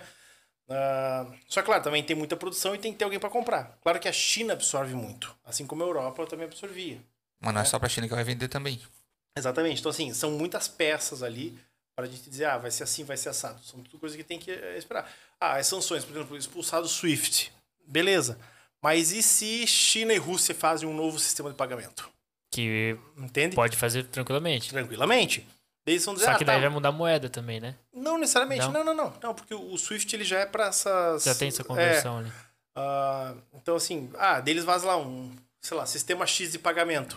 Pô, é o mercado russo e o mercado chinês. Tá? São praticamente os dois maiores. Pois Então, é. assim, peraí, daí o. Tô chutando aqui, o Brasil vai querer ficar de fora? Daí os Estados Unidos vai ficar de fora? O Brasil não vai querer ficar de fora. Só que talvez ele proíba o Brasil com sanções e aí o Brasil vai ter que decidir ou fica do lado dos Estados Unidos ou. Pois né? é, mas daí, cara, aí é Aí é complicado. Só que aí é muito ruim pro Brasil se posicionar contra os Estados Unidos, porque aí volta aquela questão: a gente tá do lado dos Estados Unidos, a gente não tá na Europa. Né? Deixa eu falar uma coisa pra vocês, ó. Historicamente, o Brasil ele tem uma das maiores e mais marcantes diplomacias do mundo. É o queridinho. É, não, não só ser queridinho, isso. Sério? mas por exemplo, Oswaldo Aranha era o cara que tava na que presidiu a Assembleia da ONU que criou o Estado de Israel. Tá entendendo? Nossa. É, a- assim, o, o, o Brasil tem uma participação muito grande nos problemas mundiais. Tá? O Brasil só não tem um assento de segurança, uma, uma, vamos dizer assim, um cargo, né, ali, um espaço no, um assento de segurança da ONU de forma definitiva, porque ele saiu um pouco cedo da Segunda Guerra Mundial. Tá? Depois que terminou a participação brasileira na Itália, os aliados queriam que o Brasil fosse para a Áustria. Né? Mas o exército brasileiro estava muito ocupado querendo derrubar o Vargas, então teve que voltar para casa e saiu da guerra. Né? Ah, Prioridades. é, então assim. Então, mas o, o Brasil sempre foi um grande mediador de conflitos. Tá? Onde que a nossa coisa desandou? O governo Bolsonaro. Colocou aquele lunático lá no Itamaraty, como é que era o nome dele? O Ernesto Araújo. Não faz nem ideia quem. É, pois é, ele era da ala olavista do governo. Que, se, é- que daí tá dentro do quê? Do Durguinho, Aham, do Bannon, os três, tá né? entendendo? Esses caras da, da terra plana, chapéu de alumínio na cabeça. É, claro que isso é um pouco de meme assim, mas. ah, claro, eu tô, eu tô zoando. O Ernesto Araújo é um cara extremamente inteligente. Mas parte de umas perspectivas assim, ó, loucas, assim. Inclusive o quê? De um nacionalismo exacerbado. Vocês já ouviram falar o termo globalismo? Esses caras têm medo do globalismo, da nova ordem global e tal, tal, tal, tal, tal. Né? Então, ah, contra o globalismo, eles defendem que você tem que ter um nacionalismo muito forte. Cara, nacionalismo é importante? É, é importante você gostar de onde você nasceu, você ter orgulho? Claro que sim. O brasileiro deveria ser mais patriota, com certeza. Qual que é a diferença de patriota pra. Nacionalista É, é que um é muito forte e que, inclusive, incita a guerras. que é Entende? o. Eu sempre confundo. qual- É que depende. É nacionalismo. Não, é que depende da perspectiva que tu toma também, né? Mas quando falam do nacionalismo é isso. Ah, então, imagina um Brasil nacionalista. Brasil patriótico é uma coisa, bacana, beleza. Pô, eu gosto do meu país, mas aí quando eu digo gosto do meu país, isso inclui o quê? Eu obedecer às leis, eu pagar imposto, eu não ficar burlando, né? Dando jeitinho pra tudo, atravessando em faixa dupla, sabe essas coisas. Entende? Sim. Como, como o estadunidense e o alemão, por exemplo. É, então, Entende? é isso que eu Né? comparei. Agora, uma visão nacionalista, por exemplo, seria o que? Ah, tá aqui o Brasil. Ah, veja ali, tá ali o Uruguai. Por que a gente não pega o Uruguai? Eu falei isso Nossa, com o Gui esses dias. Nós já dominamos o Uruguai e nós temos direito sobre o Uruguai. Opa, tá entendendo? Ó, essa é uma perspectiva. Peraí. Aí é uma questão que a gente tem entre a discussão. Eu falei, tá, mas aí a, a Rússia ela intervém na Ucrânia porque parte da Ucrânia, grande parte, já é um povo russo. A gente não vai intervir no Uruguai porque é uma etnia totalmente diferente. É, é línguas diferentes, não é o mesmo povo. Mas lá também é Só língua que que diferente. ele falou, mas lá o Brasil é diversificado, o Brasil é várias etnias, então. É. Não, mas, mas é, é isso que eu falei antes, né? Se a gente for buscar justificativa histórica, você pode invadir qualquer lugar. Ou a gente já vai, vai ou você vai expulsar todo mundo aqui. né? Ah, vai buscar justificativa histórica. Então chegar para os Estados Unidos e Vai falar assim: ó, vocês, brancos, por favor, voltem todos para Europa, né?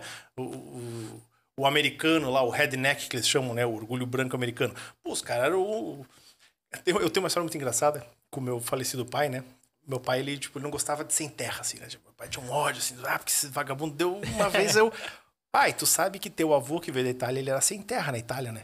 Ah, deu um desse tamanho. Mas os caras que vieram pra cá eram o quê, cara? Era Sim. Você tá entendendo? É, assim, ó, muitos imigrantes que vieram pra cá, não só pro Brasil, como pros Estados Unidos também, Uhum. eles vêm pra América pra não ser peão de fábrica na Europa. Sim. Pra fugir da proletarização, como se chama, né? Mas enfim, então, mas eu tava falando sobre a questão do, do- do nacionalismo, né? Então, esse nacionalismo que diz que ah, tem uma grande ordem global aí. Sabe essas piras do pessoal? Ah, vão te vacinar, vão pôr um chip em você, porque a ordem. Cara, é é por isso que eu digo chapéu de alumínio lá, sabe? Pra não ler os pensamentos. assim. Então, a, a, Acho que eu tenho que usar esse chapéu. a diplomacia brasileira, cara, pô, ela tem uma tradição desde o Barão do Rio Branco. pô, sabe, o Brasil. Cara, o, Brasil ele conseguiu peitar a Inglaterra no século XIX, com a questão Christie, por exemplo, sabe? Então o Brasil ele tem uma tradição diplomática muito bonita e muito forte. Que tá sendo jogada lá do lixo agora. Sabe? Que nem agora o Bolsonaro, ah, nós somos neutros, né? E é neutro ainda assim, é neutro ainda para não admitir que tá do lado do Putin, sabe? Mas não tem como você ser neutro na questão de uma invasão de um país soberano. Entende? Daí imagina agora, de repente, a Argentina invade a gente, e tá lá a Rússia, ah, a gente é neutro, vocês que se virem. Entende? Saca? Porque imagina, vamos, vamos só para fazer um comparativo, né? Mas, por exemplo, a Argentina ela teria toda a total condição de invadir o Brasil. Saca? Argentina? Argentina, é, porque o povo gaúcho, pronto. Sabe, o gaúcho, pronto, ali no sul é tudo gaúcho, mas os argentinos querem invadir, tomar Uruguai e Rio Grande do Sul, eles podem fazer essa justificativa. Não, mas é, vai lá pra fronteira, fronteira do Rio Grande do Sul, fronteira do Paraná, os caras quase não falam espanhol também. Exatamente. Entende? Então, assim, ah, seria, entre aspas, né? Claro, tô usando só um exercício supondo aqui, né? Seria totalmente possível. Tá? Aí a Argentina vem, toma o Rio Grande, o Uruguai, toma o Rio Grande do Sul, toma a gente aqui. Vocês sabem que tem mais CTG em Santa Catarina do que no Rio Grande do Sul. Toma o Paraná também, de ponta Ah, ainda. porque tá ali, porque a Rússia é brasileira. Deu mesmo, né, mole, velho? deu mole, tchau. Sabe, o Paraná, Só- os caras vão tacar onça em cima, né? E só sobra de São Paulo pra cima. Isso, entende? E assim, e daí acontece, numa questão dessa, daí, daí imagina que daí o Brasil chama a comunidade internacional e a comunidade internacional fala, é, Neutro. é neutro, entendeu? Não, não Problema de existe- vocês. Isso, não existe neutralidade numa, numa quebra de direito internacional. Você acha importante, então, todos os países teriam um Posicionamento. posicionamento? né? Todos os países eu não sei, eu, eu penso no meu, do qual eu sou cidadão, pago imposto e voto, assim, Sim. né? Entende? Mas é, acho que a neutralidade ela é muito complicada. Da mesma forma que é complicada ver uns cabeça de ovo da esquerda, olha lá, o Putin tá peitando o imperialismo estadunidense. Cara, sabe, tipo, isso não existe, assim, sabe? Ah, quer peitar o imperialismo estadunidense? Então vai lá e fala pra acabar com o bloqueio em Cuba, entende? Vai lá e questiona as invasões no Oriente Médio. Por que não faz isso? Não, vai invadir a Ucrânia pra peitar o Biden. Ah, cara, sabe? Não, não me faz sentido isso. Saca? É meio perigoso isso, na verdade, né? Porque a, a unanimidade ela é burra e a neu- neutralidade também, porque Pois é, e como é que a Suíça sobreviveu tanto tempo na neutralidade e sem ter nenhuma represária, nada, nada? Exatamente Extraoficialmente, o dia que a Suíça resolver abrir sigilo bancário, cai metade da Europa. Sério, cara. Ah, não, o centro financeiro mundial, né, cara? É a Suíça. Nada. Eu vi uma outra teoria, né? Mas aí eu vou ter que usar o, chapeuzinho, o chapeuzinho de alumínio também. Qual é que é A agora? nova ordem mundial, vai lá. É, que a cúpula da. Ah, tá. Eles moram ali, da nova ordem mundial e dos Illuminati e tal. Tá, tá, tá. Isso. o protocolo dos sábios de Sião. Isso, essas- isso. É, E não, tem. não pode atacar porque tá. É, é Domínio do mundo tá ali. É que essas coisas estão diretamente ligadas com essas questões financeiras, né? E, aí, e isso ainda, se você achar um- uns caras meio barra pesada, ainda vão dizer que são os judeus que estão controlando, saca? Tipo, é, tem uns loucos tudo, cara. Não, é complicado, é complicado. É treta, mano. E, pô, o cara foram, foi encontrado que o plano deles, na teoria, é 15 dias pra dominar. Isso. Assim, A, a novamente. Ucrânia inteira, ou a Kiev. Não, tomar a capital. A, a né? Kiev. tomar a né? capital, isso. Claro, porque assim, agora a gente não sabe muito o que, que é o que, né? E tomar capital é o, o ponto alto do, de um, qualquer invasão, é isso? Assim, é porque na capital estão todas as instituições, né? Vamos dizer assim, tá, estão os ministérios, estão os órgãos máximos de justiça, né? Então, assim, por que, que o Brasil vai colocar, vai tirar a capital do Rio de Janeiro? Porque num, num momento de Guerra Fria é Tá na loucura. beira do mar. Não é loucura você ter, né? E daí vai colocar no ponto mais central do Brasil. É difícil chegar em Brasília, cara. Né? Tipo, não- né? De carro já é difícil, Isso, imagina. de carro hoje com estrada é difícil, imagina. né? Pois é, e é, não me vem à cabeça. Eles tiraram de Salvador, colocaram no, no Rio de Janeiro, tipo, tiraram do litoral colocaram em outro. É porque, mas isso foi em 1763, tá? Isso foi na época do ouro no Brasil. Então eles colocaram a capital, ah, vamos dizer assim, no porto mais próximo da região das Minas Gerais. Ah, aí Era faz para sentido. escoamento deles transferido, porque daí o, o- a menina. Porque antes era açúcar, né? Era Isso. no Nordeste, tá bom, tá lá no açúcar. Agora, opa, daí descobriram o ouro. Onde que nós vamos conseguir controlar melhor? Tanto que uma das primeiras estradas do Brasil é a estrada real, né? Que vai de Rio de Janeiro a, a Minas Gerais ali. Entende? Mas é uma questão por causa do ouro. E ficou até 1961, eu acho. É Brasília no governo JK daí, né? É. Isso. Mas, é, mas que nem você falou da capital, nós temos um, um, um, exemplo muito interessante que é a resistência francesa durante a Segunda Guerra. Né? E Hitler toma Paris, aí a capital de Paris se- vai se transferir para Vichy, que é no sul, e de lá eles comandam a resistência. Depois Ah, isso pode acontecer então. Sim, sim. É, Durante não, uma guerra, o país pode mudar a capital. tranquilamente. Nossa. E daí você pega o quê? Veja, você pega toda a estrutura burocrática daquele país e põe num outro lugar, né?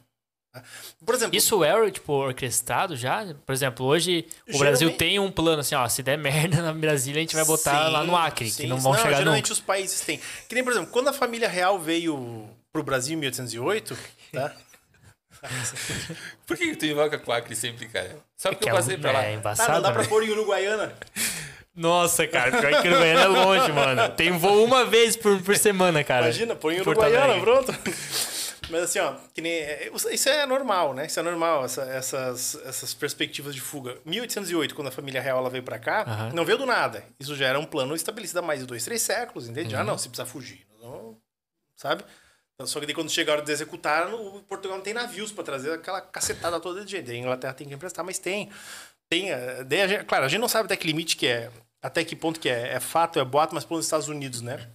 No caso de uma invasão territorial nos Estados Unidos, sabe o Air Force One lá, o aviãozinho do presidente? Sim. Ele tem, dizem que o novo modelo, né? Novamente, não sei, a gente não sabe até que ponto Fica isso é, porque também não vão. invisível. Não, ele consegue alcançar o espaço. Lá, camadas do espaço, sabe? Sai da órbita, aí entra em órbita se precisar. Velozes Furiosos tem um carro É, o Homem de? Ferro, é o Homem de Ele Ferro. é, ele é equipado contra ataques atômicos, né, contra a radiação. Claro, se eu lançar uma bomba atômica no avião, não, né? Mas, vamos dizer assim, ele consegue Nossa. sobreviver a um raio específico de ataques atômicos e ele tem capacidade de voo de quase uma semana. Claro, Caramba. reabastecido, né?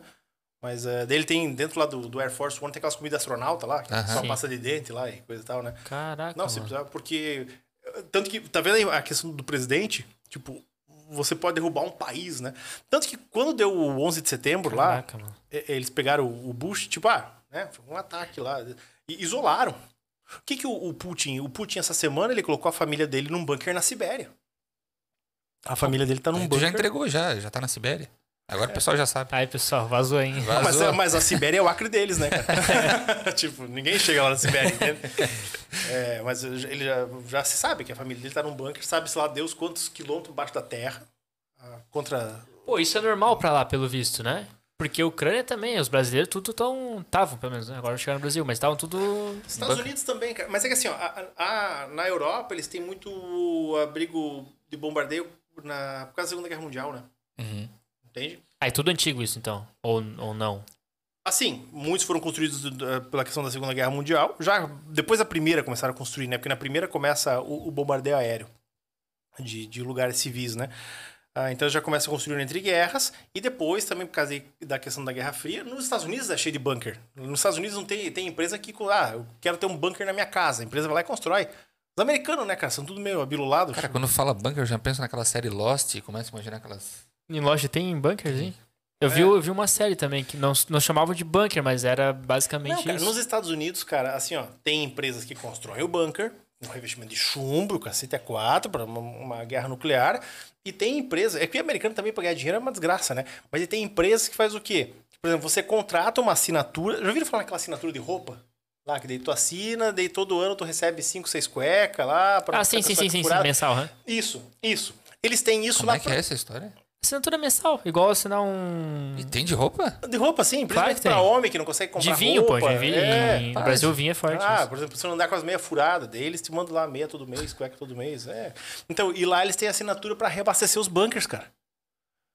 Tipo, daí todo mês alguém lá no doideira, teu velho. bunker troca o, o teu abastecimento de água. Mesmo Troca a assim, né, fronha, tá? mas- É, as comidas enlatadas e tal, tal, tal, tal, tal, sabe? Não sei se vocês já assistiram The Office. Sim, sim. aham. Oh, tem um episódio lá que o Dwight ele fala assim: Não, eu tenho meu bunker, daí quando as comidas estão perto de vencer, eu começo a comer. Ele leva pro escritório. um monte de- É, picles e coisa e tal. Mas, tipo, lá tem, cara. Porque eles ficam. Mas, tipo, o cara mora lá no Oregon, tá ligado? No meio dos Estados Unidos. O cara tem medo de um ataque nuclear. Saca? Tipo. Né? A gente aqui não, né, cara? Se fosse fazer. Pois é, o Brasil não tem isso, né, mano? Não, mas, mas aí por quê? Por conta Com desse nosso histórico é. diplomático. A gente é bom Saca? E tem uma hora, alguma hora que isso pode dar muito errado? Com Em que certeza. sentido? Agora é o Bolsonaro. É, exatamente. Esse, esse Não, nosso histórico assim, diplomático ser todo anulado e dizer, não, agora vocês ou vai ou racha ou tudo que vocês fizeram esquece. Não, eu não acredito nisso, assim, sabe? Até porque muito o país depende do Brasil também, É, né? não, e não só isso, mas assim, primeiro, que ninguém ia atacar o Brasil. Né? Começa por aí. Por quê? Ah, Porque nós somos uma nação pacífica. Entende? Vamos, dizer- vamos supor, né? Se meu plano louco é a Argentina invadisse. Cara, o mundo ia cair em cima da Argentina. Entende? Por que eu falei? Porque não é uma Rússia. Então, Entende? então o Brasil não tem chance nenhuma de, de participar desse conflito lá na Europa. Nenhuma, nenhuma. Não, depende. Depende. Tá? Vamos pegar novamente a Segunda Guerra Mundial. Né? O Brasil enviou forças. Tanto que, que se falava na época, mais fácil a cobra fumar do que o Brasil ir pra, pra guerra. Não, o Brasil foi. Né? E foi por quê? Porque o, Vargas pegou o Roosevelt, né, presidente americano, e falou: ó, senta aqui, nego, velho. Nós vamos entrar, mas você vai dar uma siderúrgica pra gente. O Brasil queria uma siderúrgica para ter o segredo industrial do aço, Uhum. CSN, né, Volta Redonda. Ah, teve toda uma, uma questão de joga. Então, ao mesmo tempo que o Brasil se aproximava muito da Alemanha porque comprava tecnologia alemã, né? Só que ao mesmo tempo o que acontece, quando começa a surgir os partidos nazistas aqui em Santa Catarina, ou no sul, né? O Vargas começa a perseguir todo mundo, então a Alemanha ela começa a, a romper relações com o Brasil. Não é só assim, ah, vamos entrar na É, guerra, né? voltando até a teoria do chapeuzinho do, do alumínio, né? Dizem que até Hitler ele era homossexual e, e tinha uma relação com Vargas e depois eles justamente por causa dessa, dessa parte eles informação- romperam Deus, e brigaram. Bicho e... tem umas informações Não, essa nem eu... privilegiadas. Não, mas os dois nunca se viram. Os dois nunca se viram. É, essa eu não, não sabia. Não, não, não. Mas, ah, ah, não. ah, um dos caras mais estudados do século XX é Hitler, né? Sim. Ah, enfim. Mas então, assim, ah, o Brasil participar. Mas eu acho que, assim, só se fosse um caso muito específico de uma agressão muito grande. Muito direta. É, como foi o caso do nazismo, né? O nazismo foi tipo, uma agressão ao mundo, né? O nazismo. Porque. Ah, agora, vamos, vamos supor que a coisa evolua na Europa, vamos supor, né? Que a coisa evolua, que daí comecem a. a- que a Rússia passe a atacar a Finlândia, a Suécia, por exemplo. Mas mesmo assim, acho que hoje já não tem mais espaço, assim, sabe? Mas a bomba atômica não é um. um como é que você falou? Uma ameaça? Uma ameaça mundial? O Brasil não enxerga dessa forma? Não, assim, o Brasil pode enxergar, mas primeiro, numa, numa guerra nuclear a gente não teria o que fazer. Mas por aí, assim. Tem nem bunker. É, mas eu, eu vou dizer assim, eu não, eu acho, eu acho válido que o Brasil não tenha uma, uma bomba nuclear, assim, sabe? É porque que tá louco? Eu, É, não, eu não queria. isso, isso E inclusive. até porque a gente tá muito atrasado também nessa. Não, a gente, a gente tem, é, inclusive nós, na- durante a ditadura militar começou o programa nuclear brasileiro. Né? Assim, nós teríamos condições de ter, porque nós temos urânio, nós temos tecnologia, nós temos formas de enriquecer o urânio. Ah, tanto que, lembram quando tava o Irã lá, tava enriquecendo urânio e tal? Sim, sim. Tinha tecnologia brasileira lá, vocês estão entendendo? Não, a, a gente teria totais com, com- condições, de... É, tanto que o Brasil está construindo um submarino nuclear Tá. né? Entende? Agora, a bomba já é outra coisa. Mas por quê? Porque isso também dá uma Porque se o Brasil ele quer se colocar como um país pacífico e e resolvedor de conflitos, não é com uma bomba nuclear que ele vai se colocar na mesa. Entende? Né? E da mesma forma, também é uma segurança para nós que somos um país em desenvolvimento. Por exemplo, ah, uma coisa que falam, falta dinheiro para o exército do Brasil. Não, não falta. Na verdade, não falta dinheiro para nada no Brasil. No Brasil sobra dinheiro, né? O problema é o que se faz com esse dinheiro. É. Então você pega, por exemplo, nos últimos anos nós tivemos aumento no orçamento militar, que foi para onde? Foi para filha de general, foi para comprar picanha, né? Foi- enfim, nós temos um- uma problemática dentro do Exército Brasileiro, como temos em outras instituições brasileiras, que é o patrimonialismo, né? Os caras acharem que o que é público é deles, né? Ah, mas assim, não é esse o problema. Mas ah, acho que a questão é que as Forças Armadas brasileiras, elas, elas deveriam, não sei, compreender melhor o seu papel dentro do Brasil. né? Deviam estar patrulhando fronteira, deviam estar patrulhando a Amazônia, entende? Tá tirando um garimpeiro ilegal de lá, né? O, o exército brasileiro ele fica meio perdido nisso tudo. O que, que faz o exército brasileiro de fato? Ele tem setor de engenharia, né? Ele tem setor de defesa, saca? Defesa Ah, do quê? principalmente de fronteiras, né? Fronteiras, por exemplo, na, a parte de tráfico, né? Tráfico internacional, sabe? Quando você tem os Fronteira com Guiana, vêm- francesa, as coisas ali. Isso, Guiana, Colômbia. Só que o grande, eu posso falar um pouco com, com precisão, porque parte da minha família é militar, né? Então, a grande parte mesmo, ah, o que, que realmente.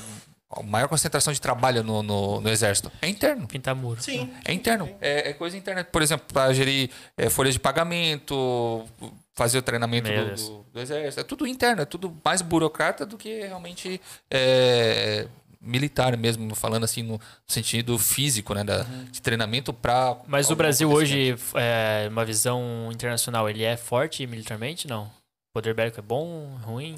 Nós temos grupos bons. Por exemplo, os Agulhas Negras, Aham. né? Os grupos de selva, saca? Nisso o Brasil ele até vence competições que eles chamam, né? E dá treinamentos para outros países. E isso, dá treinamentos para os países. Isso. E nisso o Brasil ele é bom. Até mesmo em tecnologia. ITA, IME, Uhum. entende? Os vestibulares mais concorridos do Brasil Sim. são para universidades militares. Sim. porque nós desenvolvemos tecnologia ali dentro. Né? E isso é interessante, assim. Ah, ma- mas o, o- qual é o nosso problema? Assim, é, como em outros- vários outros lugares do Brasil, nós temos muita gente em alto escalão ganhando muito dinheiro, né?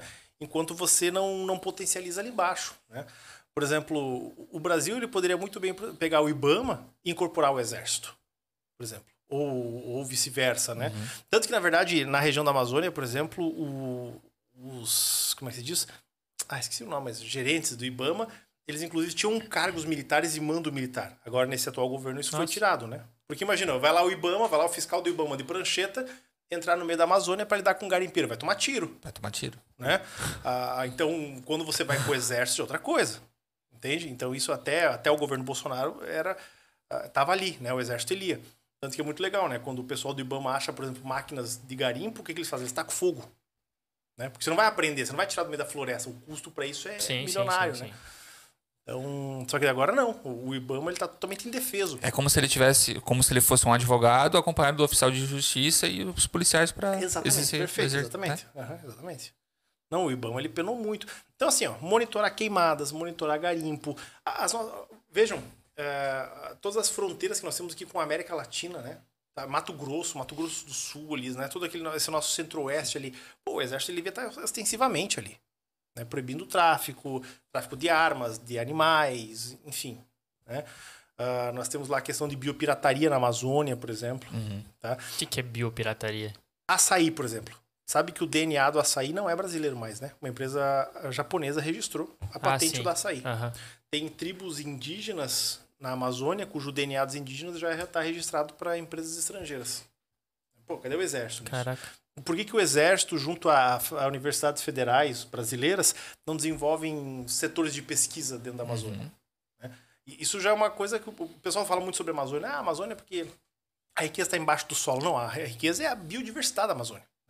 Vai ter ali remédio, não sei o que, não sei o que, química. né? E aí, falando da Amazônia, a gente remete, volta a um, a um grande conflito que tem há vários anos. Porque um país diz que parte da, eles têm direito à Amazônia, os Estados Unidos diz que tem direito à Amazônia, outro país diz que tem direito à Amazônia, a Alemanha diz que tem direito à Amazônia, mas a Amazônia é do Brasil. Por que eles teriam direito? Porque eles dizem que é um patrimônio mundial e não um patrimônio do Brasil.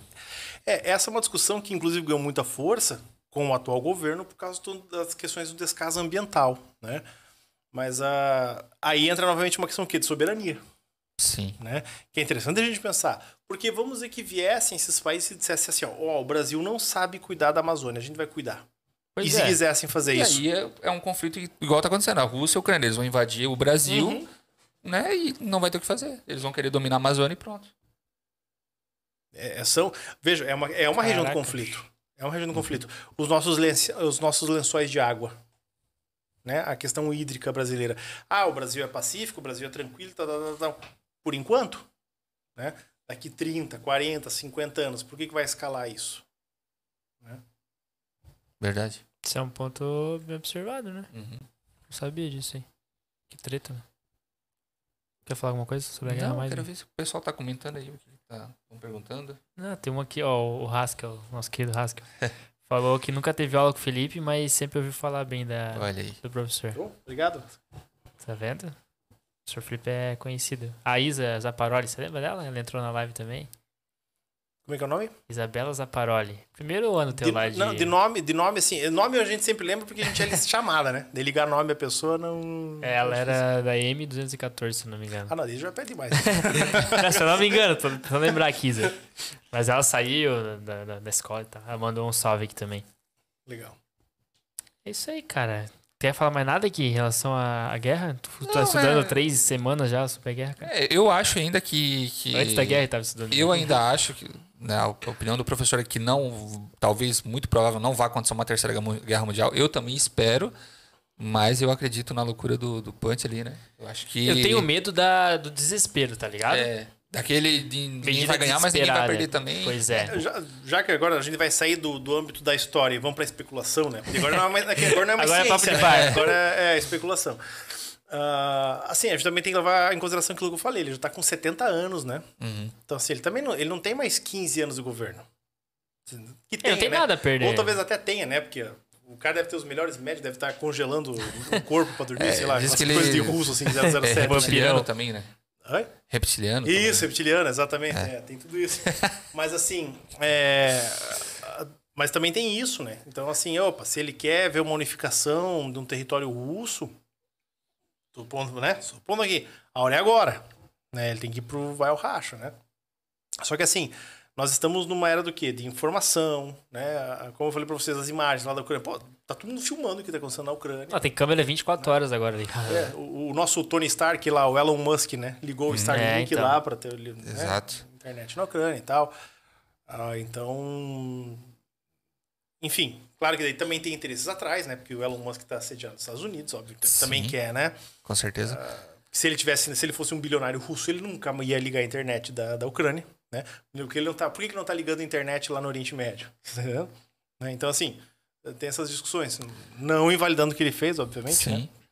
Mas também, novamente, ninguém é santo, né? Não tem, assim, gente que... É um jogo de poderes, na real. É, na guerra não tem beneméritos, né? Uhum. É, Benemérito é o pai de família que tá deixando esposa e filho pra ir lá defender, né? Esse cara é o, é o, o cara que merece. E querendo ou não, ainda é obrigado, né? Não é uma coisa que ele tem a opção Mas de a, querer a gente ir. tá tendo muito voluntariado na Ucrânia, né? Uhum. O- o é, é Pois é, porque- esse ponto que ia entrar também. É porque os caras vivem, sempre viveram em zona de conflito. Né? As relações lá, elas são outras. Né? Vamos dizer assim, em países, em alguns ali, esses países europeus, muitas vezes nós temos uma baixa criminalidade. Aham. Né? Quando a gente vem discutir, por exemplo, a questão do armamento, não vou entrar aqui na questão do armamento civil brasileiro agora, senão a gente vai É. ficar mais umas três horas, né? Ah, embora que eu acho que a nossa, o desarmamento ele é discutido de forma muito rasa aqui no Brasil, né? Ah, tem que proibir o armamento. Não, pera, né? não é bem assim. Mas é muito, eu gosto muito da discussão, de, gosto assim no sentido de, que eu acho engraçado, né? Quando eu vejo discussão armamentista brasileira, porque a esquerda tá lá, não pode dar arma, não pode dar arma. Porra, a União Soviética foi lá e armou todos os cidadãos, né? Pra derrubar o imperialismo, entende? Ah, países ah, notadamente de esquerda, historicamente, eles armaram seus cidadãos. Uhum. né? Então, assim. Mas, claro, aqui no Brasil nós já temos um problema de criminalidade, nós temos um problema de um mercado ilegal gigantesco. Nós temos o problema também. que uma coisa é você estar num país que você fala pro cara o seguinte: ó, você quer ter uma arma? Eu quero. Então você vai fazer 25 horas de curso, vai fazer manutenção, tal, tal, tal, tal, tal. É que nem, cara, é, é- é muito comparável, muito comparável com carteira de motorista. Uma coisa é você tirar uma carteira de motorista na Alemanha. Entende? E se você cometer um crime de trânsito na Alemanha, você vai ser punido, você vai perder carteira definitivamente, tal, tal, tal. No Brasil, qual é o problema? É que você vai ter no porte de armas coisas do porte de motorista. Faz uns cursos meia boca, aprende a dar uns pipoco de 22 ali e pronto, agora você pode usar arma. Daí o cara vai querer comprar um fuzil, entende? Né? E vai querer achar que é o 22 e, e de outro problema do brasileiro também é o quê? Vai carregar... Ó, o cara tem direito a ter aquilo em casa. Vai carregar na cintura no carro, o primeiro fechado de trânsito vai sair Pau pega. É. Claro, assim, isso é muito, muito relativo. Tô, tô sendo É bem superficial, né? muito superficial, claro. Extremismo aqui. É que isso não é um problema da arma, isso é um problema da cultura brasileira Sim, sim, de, isso, lidar com, a- com as coisas, né? Que, no entanto, na cultura americana, praticamente todo mundo anda armado no carro E não é qualquer briga que nem todo mundo atira. Porque Isso. todo mundo sabe que o outro tá armado e que pode acontecer um. E por que Ah, lá- não por isso, acho que isso é o que menos passa na cabeça eu deles. acho que a coisa lá é diferente. Lá o que acontece. Ah, lá os caras sabem que as instituições funcionam. Então você Exatamente. sabe, ah, você teve um acidente de trânsito, vai chamar a polícia. Se você não foi o culpado, você vai entrar com um processo, vai ser julgado, o cara vai te pagar, ou tem seguro, entende? Ah, eu acho que lá, como nós temos um Estado muito presente, o pessoal fala, ah, Estados Unidos é pouco Estado. Não, o Estado ele é presente. Especialmente nas questões de justiça. A, a justiça, ela. A pequena justiça, tô falando Aham. ali, né? Ela anda, ela funciona. Ah, você bateu no meu carro. A gente até pode discutir, tá, tá, mas teve testemunha, viu a polícia, tá, ah, então você tá errado, vai ter que pagar. E vai comparecer o juiz. Se não comparecer o juiz, eles vão pegar tua casa, você vai preso, vão, sabe? Tipo, vai ter que fugir do Estado para não pagar uma, um, um acidente de trânsito, entende? E no Brasil não, aqui o cara bate, o cara foge, daí vai ter que ligar atrás do cara. Você tá entendendo? Uhum. Tipo, então. ah, Enfim, nós temos N questões, né? Agora, quando a gente fala lá, né? Lá é uma região que sempre esteve em conflito. Então, por exemplo, a gente vê países que oferecem treinamento de armas para os seus cidadãos. Né? Isso é muito interessante. Ah, a própria Suíça, né? A Guarda Popular e tal. Eu acho que é outra relação. É Tanto que tem bastante foto agora dos caras lá. Vocês viram lá que uma cervejaria começou a produzir coquetel Molotov, né? Pois é, Tem então um- o Zelensky pediu, né, pra população se armar. Sim. Cara, aqui- Você acha isso viável, cara? Porque, pô, Ah, em situação de guerra, né? Situação de é guerra. mesmo, cara. Porque os homens estão proibidos isso aí, né? Não sai o homem de lá. O homem, Não é, não. ele Uhum. tem que Sim. E a mulherada tem a opção, né? Cara, é caso de guerra contra uma potência gigantesca. Né? Aí, claro, tem toda uma. Mas tem condições, assim? A, a Ucrânia ela tem possibilidade de, de aguentar um ataque russo, cara? É Como eu falei antes, se a Rússia tá se segurando, mesmo se segurando, ela tá avançando dentro do cronograma dela. Por isso que eu digo, é um ataque muito cirúrgico tudo. A Rússia, além de ter um exército, um- tecnologia, armas e tal, tal, tem os generais, né, É, os KGB, estrategistas. pô. É, sabe, quando terminou a Segunda Guerra Mundial, os melhores generais alemães, os caras, o cérebro, o cérebro pensante mesmo do exército alemão, eles foram cooptados por União Soviética e por Estados Unidos. A própria NASA, né, o, o von Braun, né, o von Braun, um dos fundadores da NASA, ele era do Partido Nazista. Entende? Foi o cara, os primeiros foguetes da história, eles eram, esqueci o nome em alemão, era um palavrão desse tamanho, mas eles eram os V2, que eram os, os foguetes intra, intercontinentais. Eles saíam de Berlim para atingir Londres. Eles não precisavam do avião, não precisava por piloto. Caraca, velho. Então, só que isso é uma. te- Tanto que o primeiro jato, que antes os motores era a hélice lá, o Assim. bimotor, né? O primeiro jato ele é alemão, mas já no fim da guerra. Quando a Alemanha já não tinha mais gasolina, já não tinha mais recurso. Entende? Ah, tem, uma vez eu vi um exercício histórico numa super interessante antiga que é muito legal. Que se a Alemanha, em vez de ter invadido a Rússia, tivesse invadido o Oriente Médio, a coisa poderia ser completamente diferente. Porque a Alemanha perdeu por causa faltou gasolina, acabou a gasolina, né? Literalmente falando. né? Então, assim, o, a- isso que eu- mas voltando agora, os ataques que a gente está vendo ali dentro, a, a forma que a, que a Rússia está fazendo, é tudo muito cirúrgico. Né? Eles estão bombardeando universidade. Sim. Aeroporto, estação de TV, Isso, comunicação. Trem Isso. quase foi hoje. É, então assim, ah, pô, claro, bombardear uma universidade. Por que vai bombardear uma universidade? É um símbolo de domínio, porque obviamente a universidade está vazia agora. Não que seja uma questão humanitária, não é isso. Mas está sendo. Claro, eles estão bombardeando também alvos civis e tal, né? Ah, isso é, é horrível por si só. Mas a gente vê o seguinte: é um processo muito cirúrgico, eles estão indo exatamente onde tem que ir, fazendo o que tem que fazer, dentro do cronograma deles. Né? Ah, dei lá, os ucranianos conseguiram parar uma fila de tanques russos. Tá, isso é spoiler de guerra, né? Isso é o menor, o menor dos problemas, entende? Assim como a, no 11 de setembro a Al-Qaeda manipulou o ataque também muito estrategicamente, né? Sim, sim, sim. Isso faz parte. é, assim, a gente acha que guerra é. Eles têm todo um roteiro, então. É, o pessoal acha que é dedo no cu e gritaria, né? Tipo, entra nos tanques e vai. Não, não é assim, né? Pô, tem uma- é uma ciência, cara. Né? Tanto que quando dou- nas minhas aulas de filosofia, quando eu vou falar lá das cidades gregas, Atenas e Esparta, né? Ah, Atenas é a cidade da filosofia, Esparta é da guerra. Tá, mas guerra é o quê, cara? Guerra é pura filosofia. Entende? Conhecimento matemático, conhecimento estratégico, como saber lidar com uma população que vai se insurgir contra você. No entanto, o, o livro mais conhecido de guerra já Arte começa da Guerra. Arte da Guerra. da guerra, né? exatamente. E é, e é um tratado filosófico. Você vai ver, hoje em dia tem arte da guerra pros negócios, arte da guerra pro não sei o que, arte da guerra pra, pra paz, né? Enfim, né? mas é por aí. Né? Ah, Tanto que dizem que o Sun Tzu, que o Sun Tzu fala, é muito mais importante você se conhecer do que conhecer o seu inimigo muitas vezes. Pô, isso é um, um puta tratado filosófico. Ah, então peraí, eu não tenho que conhecer. Não, primeiro saiba as suas limitações, os seus problemas, para depois conhecer o inimigo. Cara, isso, isso é um, uma, um refino filosófico muito interessante, assim. Né? Então, a guerra, claro, a, a guerra. Vamos filosofando agora um pouco, né? A guerra, sim, é aquilo que o ser humano nunca quer, né? Mas é como o ser humano conviveu desde sempre. Né? Quando a gente pega os mitos narrativos das civilizações, né, o que, que sempre aparece? Guerra. Né? Você pega, por exemplo, o mito judaico-cristão. Qual é o primeiro marco? Um irmão matando o outro, Caim e Abel. Sim. Quando você pega lá o mundo greco-romano, nasce do quê? Das guerras entre os deuses, são os deuses exilando os titãs. Você vai para aí, é o conflito. O né? mundo foi feito sobre a guerra. É, né? Tanto que, enfim, né, tem aquela questão da discussão que, ah, quando que o mundo dá saltos tecnológicos? Em guerra. Sim, né? sim, sim. É um movimentador, né? Entende? Então, claro, não deveria, óbvio, ninguém quer isso, né? E, pelo amor de Deus, óbvio, também não tô dizendo, tá, então vamos entrar em guerra porque o mundo evolui. Não, não é isso, né? Pelo deveria ser de diferente, né? Deveria, deveria avançar sim a guerra. Isso, isso. A gente pega as teorias contratualistas, né? O Thomas Hobbes ele vai dizer o que? Olha, a gente precisa dar paz para que o ser humano evolua. Né? Mas, enfim. Né?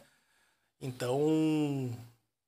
Uh, agora até qual foi o ponto inicial da, da pergunta, né? Mas é, acho que é um pouco por aí, assim, a gente pensar também para onde que vai isso, né? Então as, as pessoas estão assim, ah, a, a guerra, ela. A, a, tá todo mundo apavorado, assim. Mas a gente também tá, tá esquecendo do seguinte: ali é uma região que sempre deu conflito. Sim. Né? Então. E, e os Estados Unidos ali no caso, ele foi incitou a guerra, né? O, o conflito começou o conflito ali, é, fazendo a, a incitação à Ucrânia. E a participação dele, será que ele vai entrar? Será que não vai entrar? Será que se entrar vai acontecer algo muito grande? Ah, se entrar vira uma guerra. É, eu acho que assim, ó, os Estados Unidos eles são muito, é tudo muito cômodo para eles. Por uma questão geográfica, né? Eles estão só comendo. Os Estados Unidos passou por duas guerras mundiais e não teve uma vidraça quebrada. Tá? A não ser Pearl Harbor, claro. Né? Mas aí também o pessoal fala. Não era que... território. É, é mas o maior dano que eles sofreram foi o ataque do 11 de setembro. Isso, né? isso. Que nem foi uma guerra, foi é. um ataque. Então os Estados Unidos também é muito cômodo isso ficar pondo fogo na Europa, uhum. né? Fogo no parquinho, literalmente fogo no parquinho, e ficar do outro lado do Oceano Atlântico olhando, né? Claro que numa guerra hoje global e tal, né? Também tem as questões de mísseis, mas enfim, né? São coisas assim. Agora, para os Estados Unidos é cômodo, só que a gente, que a gente tem que entender também, os Estados Unidos ele está em declínio. Né? Pois ele é, isso que eu vejo o, também. O, o, grande país ali dos anos 80, 90, 2000. Agora a China colocou os Estados Unidos em xeque, né? Tanto que a China é hoje. O que é interessante a gente ver nisso tudo? As questões econômicas que é a guerra continuada por outros meios, né? Uhum. A, a, as questões econômicas. A China é o maior credor da dívida interna estadunidense. Né? Quem mais tem títulos do Tesouro dos Estados Unidos é a China. Tá? Então, peraí. Então, agora os Estados Unidos ele vai poder... Os Estados Unidos, por exemplo, eu não vejo os Estados Unidos em conflito nem com a China nem com a Rússia. Porque esses mercados eles são muito imbricados. Né? Mas quando a gente vai pegar, por exemplo, a, a Guerra Fria. Tá? A Guerra Fria, Estados Unidos, Estados Unidos e Rússia. Mas assim, Guerra da Coreia, Guerra do Vietnã, guerra, as guerras civis na África. Tá? Por que aconteceram esses guerra do Afeganistão, né, com a invasão da União Soviética? Esses, e é, é, num mundo multipolarizado, é isso que vai acontecer novamente. Né? Claro que você tem a invasão da Ucrânia, mas é um primeiro processo. Né? Como é que vai ser depois? Sabe? Então, uh, só que, novamente, assim, hoje tudo muda. A opinião pública ela é muito mais presente hoje. Hoje do que antigamente. É, por conta do internet, é, acesso à internet. Exatamente. E tem algum ponto bom que possa vir a, a refletir isso depois? Vamos dizer assim, pós-domínio a Rússia, a Ucrânia, né? Uhum. O que, que, traria de bom isso ao mundo, não para a Rússia? Pois é, é uma pergunta complicada, né? Uh, porque na verdade, assim, o, o, mundo ele tem experimentado. Uh, o mundo não está em paz. Uhum. Ela não tem paz. Mesmo nos anos 2000, né? Qual foi a grande guerra que começou nos anos 2000? A guerra contra o terror. Verdade. Não existia. Tá? Mas por quê? Porque ao longo do século XX, os inimigos eles sempre foram muito visíveis. Ah, contra o nazismo, tá lá, Alemanha, Sim, nazista. Sempre ah, uma beleza, figura, beleza, tranquilo. Tem um sobrenome com mais consoante do que vogal, é inimigo. Beleza, fechou. Tá? Aí depois vem a Guerra Fria. Não, é o comunista. Uhum. Tá? Por mais que seja uma questão ideológica, mas tá lá, vem da Rússia, vem de Cuba, então é o inimigo. Quando cai a Guerra Fria, quem é o inimigo agora? Os Estados Unidos até tentaram, principalmente no cinema, né? Tentou emplacar ali a guerra às drogas, né? Mas que não teve- colou contra o Pablo Escobar e tal, é, questão e- toda. É, não só isso, né? A própria questão da, da manutenção dentro dos Estados Unidos tem um reflexo muito grande nas populações afro-americanas, né? Mas enfim, não, não colou porque, porque a guerra contra as drogas era muito próximo, muito perto, era um negócio muito mais local do que global. É? Sim. Aí cria-se a guerra que se chama a Grande Guerra Invisível. E qual é o grande problema do- do- da guerra ao terror? né? Você não tem um inimigo. O inimigo pode ser qualquer um. tá? Tanto que daí abre, tem um, um teórico italiano chamado. Quer se é dizer, italiano, mas é. qualquer Michael- um, entre aspas, porque ele rotalo, é, rotularam por Ah. muito tempo o, o Oriente, né? Ali, a Sim. região da, do Afeganistão, Não, Iraque, Mas aí que tá. Aí que o tá- islamismo, né? Aí que tá a, a- a crueldade da guerra contra o terror, né? O Michael Hart ele vai falar de um conceito chamado império, tá? O, o, o que, que é o império? O império busca seus inimigos. Só que, por exemplo, quando a gente pega ali os, os atentados terroristas na França, nos anos 2010, né? Tá. Lembra aqueles caras que passavam de caminhante nas Sim. pessoas? Os terroristas, todos eles eram cidadãos franceses. Nenhum era Uhum. oriental. Porque, então, assim, antes você tinha as fronteiras, né? Você tinha as fronteiras. Ah, quando o cara vem da Alemanha é meu inimigo. Quando o cara vem da Rússia é meu inimigo. Agora o inimigo tá aqui dentro. Só que o que que isso é problemático? Isso abre espaço para os estados, os estados nacionais, né? Para os governos, ah, agirem contra seu próprio povo. né? Lá no auge da, da guerra ao terror dentro da França, o parlamento francês ele baixou leis lá de proteção ao terror, mas que eles podiam entrar no teu e-mail, caso você fosse um estrangeiro, ou mesmo um francês, tá? e tá em solo francês, ah, acessei meu e-mail aqui no... Fiz uma escala na França. Estou na Alemanha e nos Estados Unidos, fez uma escala no, no Charles de Gaulle ali em Paris.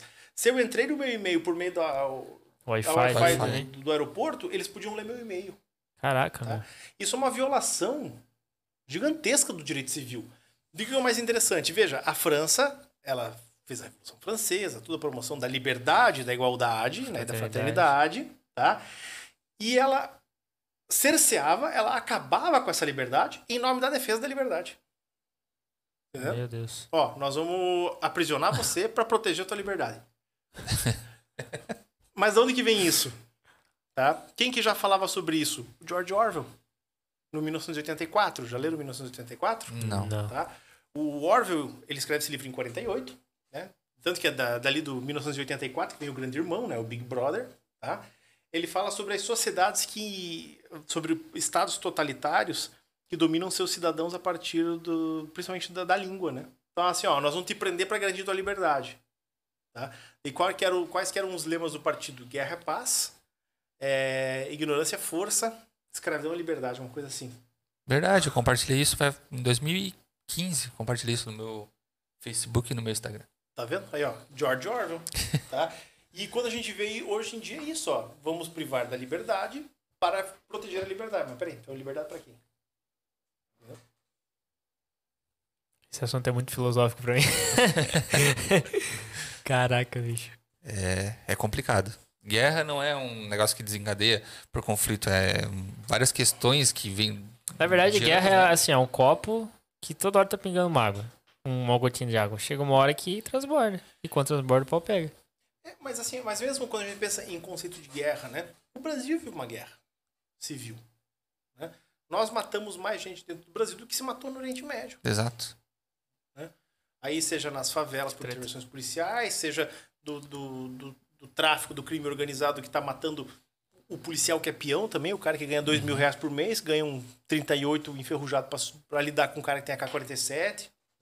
Então, assim, tem N lados nisso tudo, né? Então, a, a gente também vive em guerra. E é uma guerra que volta e meia passar na TV, ah, mataram 20 e pouco, chacina do não sei o que lá. É. É direto. Ah, e assim, e não é só nos grandes centros, né, cara? Morre aqui em Joinville, morre, sabe?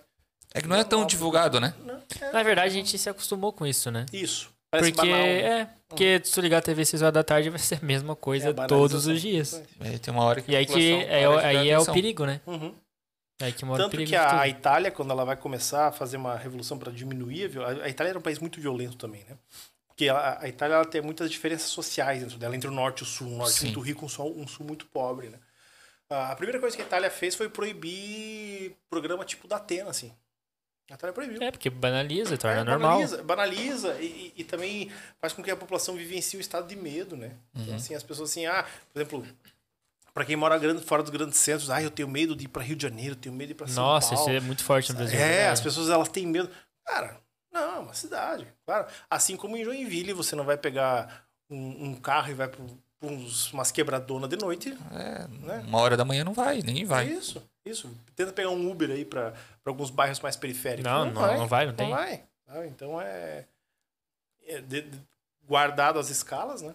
Mas como é que, por exemplo, uma Itália proibiu um programa desse, né? No Brasil hoje isso é inviável, né? Porque se você fizer isso, você vai ser taxado como ditador. Ou não? Não, porque você tem. Não é como censura, não? Não, Pois é, não entra nesse porque, aspecto. por exemplo, é, você pode fazer leis pra isso. Você pode pegar um programa desse e jogar lá pra agradar meia-noite, por exemplo. Entende? Porque se você for pensar, é um programa que dá bom Você não tá crianças. proibindo, né? Não. Você tá só É, destinando exato. a um horário adequado. Ah, porque, assim, é, é um programa que explora a violência. Programa sensacionalista. que deveria ser, ter classificação E aí- indicativa pelo menos de 16 anos, tem é É. livre. Sei lá, tu precisa de uma forma mais simples, mas tem N formas de fazer. E aí a gente Entendi, volta entendi, pra entendi. época que tinha linha direta, né? Que era só no horário bem extremo também. e Era, depois... Era 10 horas, 11 horas da noite, É, e verdade. não tinha tantos programas assim como o da Não, Atena e- naquela e, época. E o, e, o, e o- Como é que é que tu falou? Linha direta. Linha né? direta. E o linha direta nem era da, da criminalidade do dia a dia. Era tipo uns crimes cabrosos, assim, né? Lá, Era mais uma história que te deixava ca- meio aham. pá, né? Nem era. Dava um cagaço, assim, né? Tipo, Tu vai ver, nem era nada, vai ter Ah. Bilua. Isso, isso. Caraca, mano. Mas é, a a imprensa, de uma forma geral, talvez ela, ela rotulasse esse, esse ato como algo é, É. de censura, ou não? Não sei. é, eu- eu Porque acredito- é, é vi- é muito viável economicamente pra É que, na emissora, verdade, né? assim, desgraça vende. Bom, Pois é, então. É, desgraça É muito vende. viável. Claro que assim, ah, vamos dizer assim, ho- hoje também as dinâmicas atuais elas mudem, né? A televisão ela tá perdendo muito espaço, embora que no Brasil ela ainda seja muito presente, né? Ela também tá perdendo Tá, espaço, né? plataformas de streaming. Ah, então assim, A forma de se comunicar tá, tá Isso, mudando, na verdade. isso é. Mas aí tu tem lá aquele cara lá, eu não sei de que estado que leva, aquele Siqueira Júnior, né? Sei. Também, tá, pô, tá lá, é um cara que fica tô usando ele como exemplo, né? Porque o Datena, ele melhorou bastante nos últimos anos, assim. O Datena tá menos Cara, eu não né? assisto, é, não- É, eu também não assisto, assim. Eu, eu vejo pelo que eu, das, das Aham. críticas, né? da- Das análises, assim. Mas é aí principalmente por quê? O que, acontece? Por exemplo, você pega esses programas policiais. Eles têm um, um- no Brasil, né, que é um problema nosso, eles têm um viés altamente racista também, né? Porque daí Sim. você pega, claro, a, a grande criminalidade está em quais, né? Na- questão, sim. na questão periférica, porque daí lá tem negros, por causa do nosso- histórico de exclusão social. Uhum. Aí reforça aquele estereótipo racista do que o negro é bandido. né? Então a gente Favelado é bandido. isso, que o favelado é bandido, sabe? Então, assim, ah, isso que é muito complicado. Ah, um programa que mostra crime. Não é. O problema são os estereótipos que se criam, né? O que se reforça aí, entende? Daí quando você vê, ah, porque daí tá lá um programa, há 15 anos mostrando que o favelado é bandido, daí quando a polícia entra na favela atirando, sem mandato, sem perguntar, com um tanque de guerra, todo mundo aplaude. Entende? Saca? Isso é muito complicado, assim. Né? Então você desrespeita direitos civis de pessoas que trabalham, de pessoas que estão lá, ganham pão, ah, pais de família. Quantas notícias que saem por aí de, de, de gente que foi morta na favela lá que era pai de família? Né? Ah, a gente, a gente sabe, né? Mas assim, tu vai pra uma favela, sei lá, tem tanto criminoso quanto num condomínio de luxo. Sim. Vocês estão entendendo? Ah, é, tipo, saca? E o que, que, é, o que, que é pior no Brasil? Ah, Ah, Tropa de Elite 2 mostrou isso aí muito bem, né? Que que é, quem que, A que, é pior no Brasil? É, é- é o cara que vende o baseado na esquina ou o cara que, que importa cocaína em pasta lá da Colômbia? Entende? É, Isso é muito claro, assim, acho que, não sei se é do Tropa de Elite ou outro filme que eu vi, quem mexe, por exemplo, com cocaína, que é a grande droga que dá dinheiro, ninguém consegue ah, refinar tanta cocaína sem contato com laboratórios farmacêuticos. Sim, sim. Ninguém consegue lavar tanto dinheiro que não seja contato. Então, é uma grande hipocrisia isso. É, A, favela ali, infelizmente, tá o peão né, de fábrica. Isso, que é o cara que tá com exatamente. uma arma ali que passa Tanto adiante. que, assim, se o Brasil descriminalizasse a, a maconha, por exemplo, você quebra Um dos ciclo, principais- Um dos principais questões que é a questão do tráfico de drogas. Né? a gente sabe, maconha, claro, atinge o pobre, mas o, o rico mesmo, classe média alta, ele compra outras drogas. Pois é, houve, eu até esqueci o estado do, dos Estados Unidos que recentemente foi descriminalizado, foi legalizado, acho que foi um Califórnia. monte, Mas é, É, a maioria. E deu super errado, porque Opa, aí, né? Eu não sei qual que é, então. é a venda, a venda na verdade deu errado no, no quesito de, de a venda continuou muito mais legal do que Foi mais legalizado. barato, né, Gui? Óbvio. É, talvez por precificação. É, mas foi o único estado brasileiro que deu errado, entendeu? A Brasileiro? É, aham. O Brasil tá legalizado agora. Hã? Falou Estado brasileiro. É, desculpa, estado do- dos Estados É, é, Unidos. no Brasil é só Floripa, acho que é liberado. Olha, Na UFSC, né? é o pior que lá tu anda no centro, cara. Por tudo. Tem É, tá- aquele do pretinho básico que legalizou lá. É legalizado. Não lembro, não tô ligado. Ó, alguém falou aqui, ó. Grego. Gregolewicz. Ah, tá. Minha noiva. Então, é, é um nome meio complicado. Falou que o homem mais bonito que já foi nesse podcast. Olha aí. Caraca. Não vou discordar, né? Vou até, até deixar no nome do Felipe agora lá. Pô. Ficou envergonhado. Como é que é o nome dela? Sara. Sara. Sara. Aí, ó, salve, Sara. O Gui Roberto assistindo, a Cibele Paiva. Cibele Piva, desculpa. Falou que o João e o Fernando também estão É, assistindo. Ah, é? Aham, aham. Que massa. Você tem dois filhos? Achei que você tinha um só. Não, tem dois. E vamos falar um pouquinho agora, vamos fugir um pouquinho da. da... Acho que a então, gente entrou na, na questão pessoal, né? Ah, o vamos, Ucrânia já ficou. é, vamos tirar um pouquinho. Quem, é- quem é o Felipe Ferrari? É um, sempre quis ser historiador, ou já quis ser, sei lá, ator, é, piloto de Fórmula 1? Eu, eu fiz Astronauta. curso técnico de teatro, tá? Olha aí. Ó, e, e Joinville? Não, Curitiba. Eu sou Curitiba. curitibano, né? Eu sou curitibano. Eu tô desde 2003 aqui em, em Joinville. Você se formou fora, então? Não, me formei aqui. Você se formou aqui? Me formei Ah, tá. aqui. Aham, eu transferi a faculdade pra cá, inclusive tudo, né? Mas, cara, assim, ó, o- eu sabia que eu não queria fazer nada com, com exatas, né? Eu Tá. tenho uma irmã engenheira, um irmão administrador, assim, é, é, mas eu não- nunca tive jeito, assim. Embora eu goste de matemática, mas eu gosto muito mais da parte filosófica da matemática do que da parte prática da matemática, assim, né? O, o meu primeiro... O meu primeiro vestibular que eu tentei foi pra psicologia. Caramba. né? Isso lá na UFPR ainda, em Curitiba. Cara, que ano isso, cara? 99. Não, Pô, 2000. Psicologia não tava em alta igual tá hoje, 2000. né? 2000. Cara, pior que assim, ó.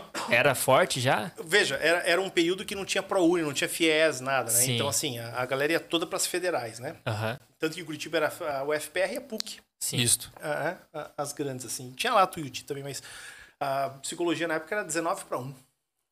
Cara, era Concorridaço já. concorrido. Sim. Cara, história, história, né? Era 8 para 1. Certo? Tá? Mas assim, eu não passei por 0,3 em psicologia. Eu fiquei, eu- cara, pra você ter uma ideia, eu joguei um dado. Eu não sabia o que fazer da vida. Eu joguei um dado. Se caísse 1, 2 e 3, eu ia fazer psicologia. 4, 5, 6 eu ia fazer história. Nossa, Fraca, né? Cara, 17 É, anos. 17 cara. anos, 17 gurizão. anos, Não sabe nem o fazer da vida, né? Aí eu fui fazer psicologia, não passei por 0,3. Fiquei muito puto, assim. Aí no ano seguinte fui fazer de volta vestibular. Aí eu fui fazer história. Estudei. Com a minha nota, eu teria passado em psicologia, jornalismo, entrado na segunda chamada de direito na UFR. né? Caraca.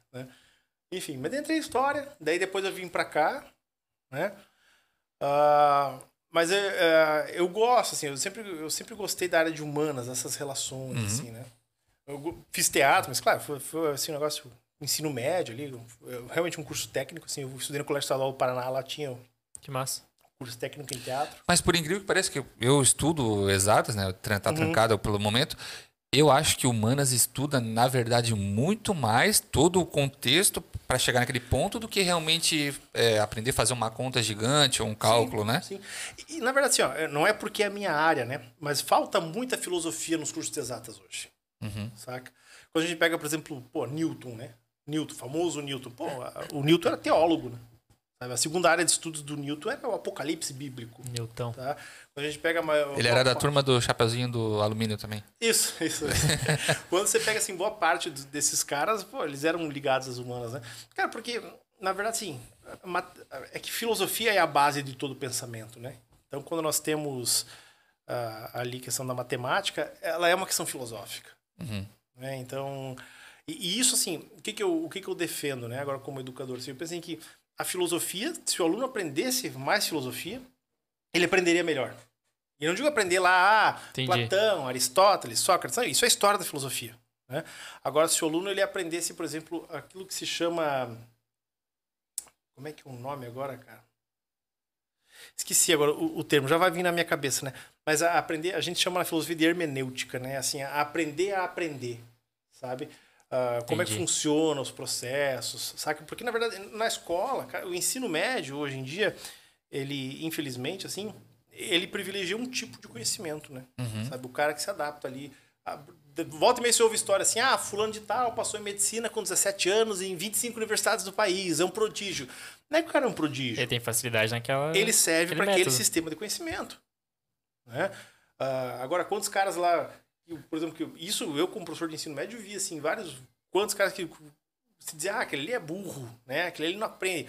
Ia ver o cara era um excelente desenhista, o cara era um excelente pintor, o cara cantava. Era um artista, então. Isso, né? Ou mesmo é, sabia programar, né? Para não ficar só na área das artes. Né? Uhum. Tinha uma facilidade imensa com programação ou uma, uma questão de empreendedorismo, sabe? Tipo, é... Diversas áreas fora. Isso, porque mapeadas, no mínimo, nós temos sete tipos de inteligência diferentes. Uhum. Né? E a escola privilegia uma, quiçá duas, assim, sabe? É. Então, claro, só que aí o que acontece? Ao mesmo tempo que você tem isso, você tem professores que ganham muito mal. O cara tem que trabalhar 60 horas na semana, saca? Daí quando é que o professor também vai ter tempo para assistir um filme, para ler um livro, para se, se é reciclar? Complicado. E o cara trabalha 60 horas por semana, quer chegar em casa, a última coisa que ele quer fazer é, é, é. educação. Uhum. Entende? Mas é. E daí, após a formação de história, daí já foi dar aula direto para ensino médio? Não, né? aí eu, eu, me formei, eu fiz uma pós-graduação em ensino de filosofia, uhum. de sociologia. Aí eu fui para o meu mestrado. Na época do mestrado que eu, que eu comecei a dar aula também. Tá. Né? Aí eu fui dar aula para ensino médio. Aí ensino médio, logo depois já entrei em pré-vestibular. Trabalhei um tempo com ensino superior também, né? Uhum. Aí hoje eu estou praticamente com pré-vestibular só, né? uhum. né? Que é o que eu, eu gosto, assim. É e hoje o professor está com quantos anos? 38. E pretende dar aula e ou seguir a carreira, talvez mudar a carreira de, de lecionar para historiador, alguma outra forma no futuro? Ah, pretendo, pretendo trabalhar até, sei lá, 80 anos. Sim. Cara, assim, ó, é... agora, até com questões de pandemia e tal, né, uhum. né? Eu até tentei me aventurar assim por outras áreas, né? Uhum. Mas assim, não, não, eu, eu vi que eu, eu, eu quero educar, né? não necessariamente num espaço formal de sala de aula. Sim. Né? Vamos dizer assim. Uh, mas tá, a gente estava falando antes né, de começar aqui o, o programa, né? Tem muito um, um, um espaço muito grande na internet para trabalhar com educação. Digital. Isso, na parte digital, né? Claro, eu gosto também da área acadêmica, né? Eu estou fazendo atualmente o doutorado em teologia, né? Então uhum. eu gosto também dessa área de estudos, embora que assim, também hoje em dia o próprio mercado de ensino superior ele é extremamente concorrido, né? É difícil e tal, tal, tal. Precisa de muita disciplina, né? Eu sou um cara Sim. meio largadão com disciplina, assim, né? É... Mas, enfim, né? Ah, eu acho que, assim, hoje, sabendo lidar, não tem muito limite né? com as coisas, assim, né? Tipo, ah, eu só posso agir aqui, só posso agir ali. Uh, claro que, infelizmente, infelizmente eu digo no sentido uh, do não reconhecimento profissional, o professor ele é muito fechado das escolas. Sim. Né? Então, assim, claro, dar aula, é para quem gosta, obviamente, para quem tem dom, é um negócio maravilhoso, assim, né? A gente brinca na, na, educação que depois que experimenta a cachaçinha da educação, não quer largar mais, assim, né? Porque é um negócio, realmente é um negócio, assim, ótimo, assim. Eu, quando fiz o meu estágio de sala de aula, né? Eu fiz o estágio lá com o professor Tito no Elias Moreira. Tá, lembro. Né? Eu nunca esqueci que o Tito me falou uma vez. Ele falou assim: olha, o, o grande negócio da aula é o seguinte: você é sempre jovem. Né? A tá é sempre, é verdade, porque a gente tá sempre em contato, assim, é. assim e tal, né? Você não amadurece nunca. É. Então, assim, é, é, um negócio muito bacana de fato, assim, né? Mas, claro, ao mesmo tempo também, outra coisa que a gente falava assim, pô, não dá, não é porque a gente é professor que a, a gente vai ficar vivendo de caridade, né? Então, assim, como não há esse reconhecimento, e não digo por, por, escola A, B ou C, é um sistema como um todo, né? Só que eu, eu no meu ver, o professor vai ser a profissão, a profissão do futuro, né? Porque não se vê muito, muitos profissionais hoje. É, o Paru estava até falando pra gente, né? Isso. Que a demanda de professor. Sim, sim, sim, sim. Daqui um dia vai dar um blackout de é. professores, é. né? E assim, e, e não há máquina que vai substituir um professor. E existe alguma especialização da engenharia voltada à história, alguma coisa assim? Só isso é curiosidade minha. Cara, tem. pra quem não sabe, é pessoal, eu, eu, passei em medicina, queria ser médico, mas antes eu queria ser historiador, eu queria fazer história. Assim, tem a a própria ciência da tecnologia. A filosofia da tecnologia, desculpa. A Tá. filosofia da tecnologia. É, a história e a filosofia tá, é- tá junto, né? Não tem como desvincular isso, né? Cara, por exemplo, vou, vou dar um exemplo de discussão. Aham. Tá? Tem N dentro disso aí. Uhum. Mas, por exemplo, a bioética. Tá? Hoje em dia, isso eu, eu- eu sei, sei bem, assim, né? Eu conheço porque o meu orientador de mestrado, ele trabalha com essas questões de bioética, né? Vamos imaginar, por exemplo, a tecnologia dentro da medicina, como você falou, tá? Hoje existe um estudo do Human Enhancement, né? Que é o quê? A melhoria genética de seres humanos, tá? Por exemplo, ah, já, já conseguem mexer lá que já determinar o sexo, por exemplo. Mas já existem estudos, por exemplo, que você pode fazer uma criança que nasça com uma predisposição genética para não ter doenças X, Y e Z. Sim. Tanto que Ah. na China, alguns anos atrás, teve aquele caso daquela menina que nasceu imune a a AIDS, por exemplo. Uhum. Né? Então, assim, ó, vamos supor que de repente você vai avançando, vai avançando nesse processo, você consiga fazer com que as pessoas nasçam mais fortes, né? Você parece que já tem pesquisas atleta já. na Europa 300 Esparta. que uma criança ela consegue até os três anos aprender três línguas diferentes por causa da, né, da Caraca, questão né? do desenvolvimento cerebral. Então, assim, ó, a gente não está falando de elucubrações, a gente está falando de possibilidades hoje. Uhum. Tá? Ah, muito legal. Mas será que não vai chegar um momento? Aí entra a filosofia, a questão da ética. Não vai chegar um momento em que essas melhorias genéticas fiquem disponíveis para apenas uma elite econômica? E aí essa elite econômica, mais inteligente, mais forte, mais rápida, não vai dominar. Ó, tá ligando a Siri aqui. Não vai dominar os mais pobres? É uma possibilidade grande. Isso, aí entra a ética, a filosofia, isso é pura filosofia. Entende? Por mais que seja uma filosofia econômica, ou então, por exemplo, esses human enhancements, eles não vão ser utilizados para exércitos. Imagina lá, Nossa. Sabe? Pega o Tony Mega Stark exército, lá, é. né? Então você pega lá só que um Tony Stark da, da, da biologia. Agora, agora em Um diante, monte de Capitão futuro- América. isso, isso, Capitão América, melhor ainda. As grandes discussões de futuro, de tecnologia futura, são a melhoria do corpo. Né?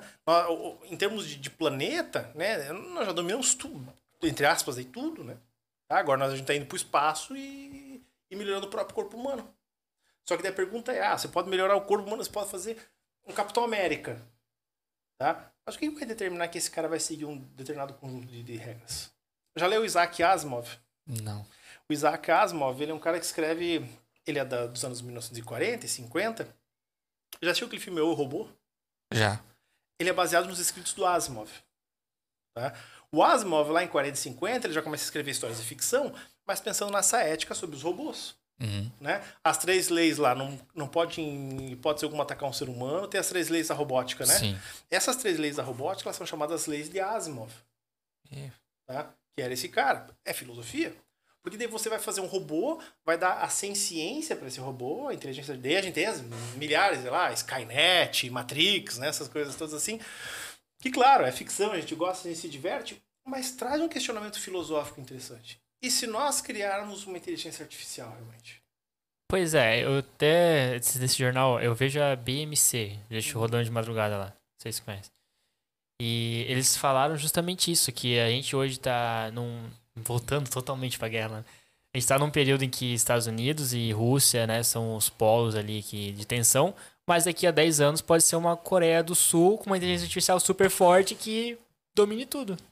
Isso, e, e- e outra coisa, né? Por exemplo, assim, ah, a gente pega a questão da, da, da genética, né? Lá na China, nasceu aquele bebê lá imune a AIDS. Agora, que outros experimentos genéticos que a China pode estar fazendo e sendo um país fechado a gente não tem acesso? Que nos Estados Unidos ainda, por exemplo, com toda a problemática, você tem Sociedade Internacional de Medicina, você tem os órgãos lá que controlam, que regulam, né? Então as experiências ali, tá? Cara, hoje já existe São real humanas mesmo, as- real as- mesmo, tá? Isso eu tô falando de, de- de pesquisa feita na Inglaterra. Os caras já estão estudando a possibilidade de transferir o cérebro humano para um HD.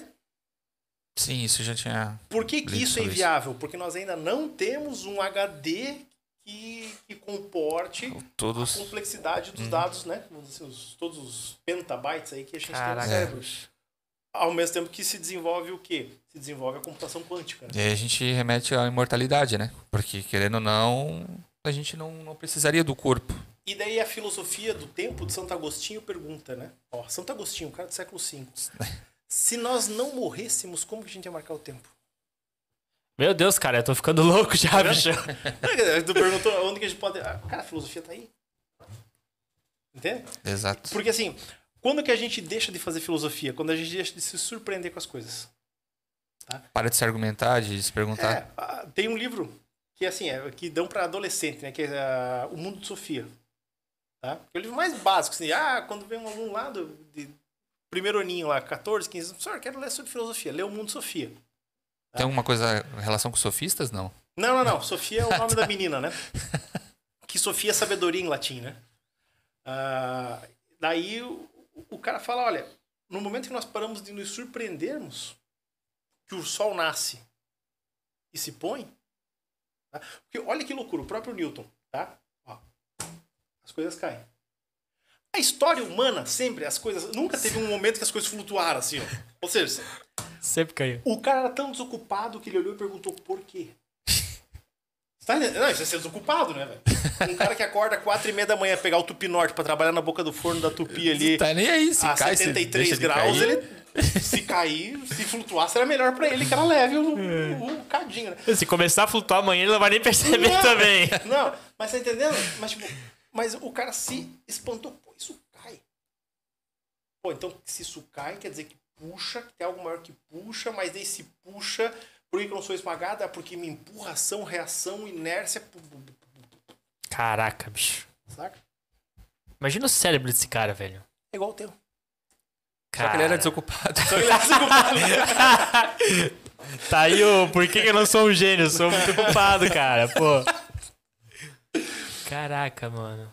Sacou?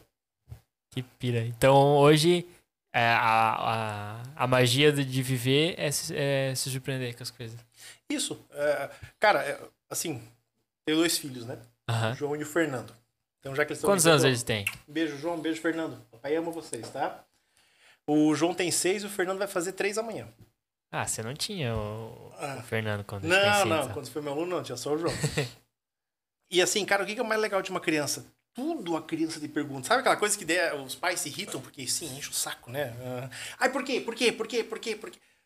Cara, isso aí é ciência em estado puro. O melhor cientista que existe é uma criança. Saca? A gente se acostuma com as coisas, né? Uhum.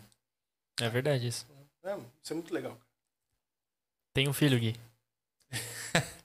Não sei. Quem sabe? Caraca, bicho.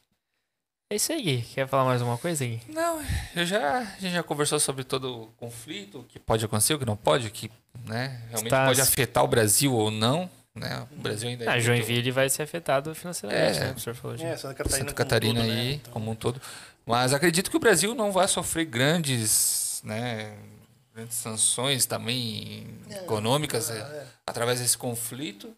Não vai ser tão prejudicado assim, a não ser que realmente o, o- o, né, o, É, a não o ser presidente que... russo enlouqueça aí. É, que tomem próximos passos aí, que a gente espera que não aconteçam, né? É, mas assim, pra um cara que já tá há tantos anos e construiu a coisa tão bem feita, eu acho que não acho que ele vai jogar tudo pela janela. Eu também acho que não. Saca? Não é essa. Porque ele, aí ele vai comprometer tudo que ele defende, que é a expansão da Rússia. Isso. E aí ele pode retrair a Rússia para um país Exatamente. pequenininho. Uma vila do Chaves. É.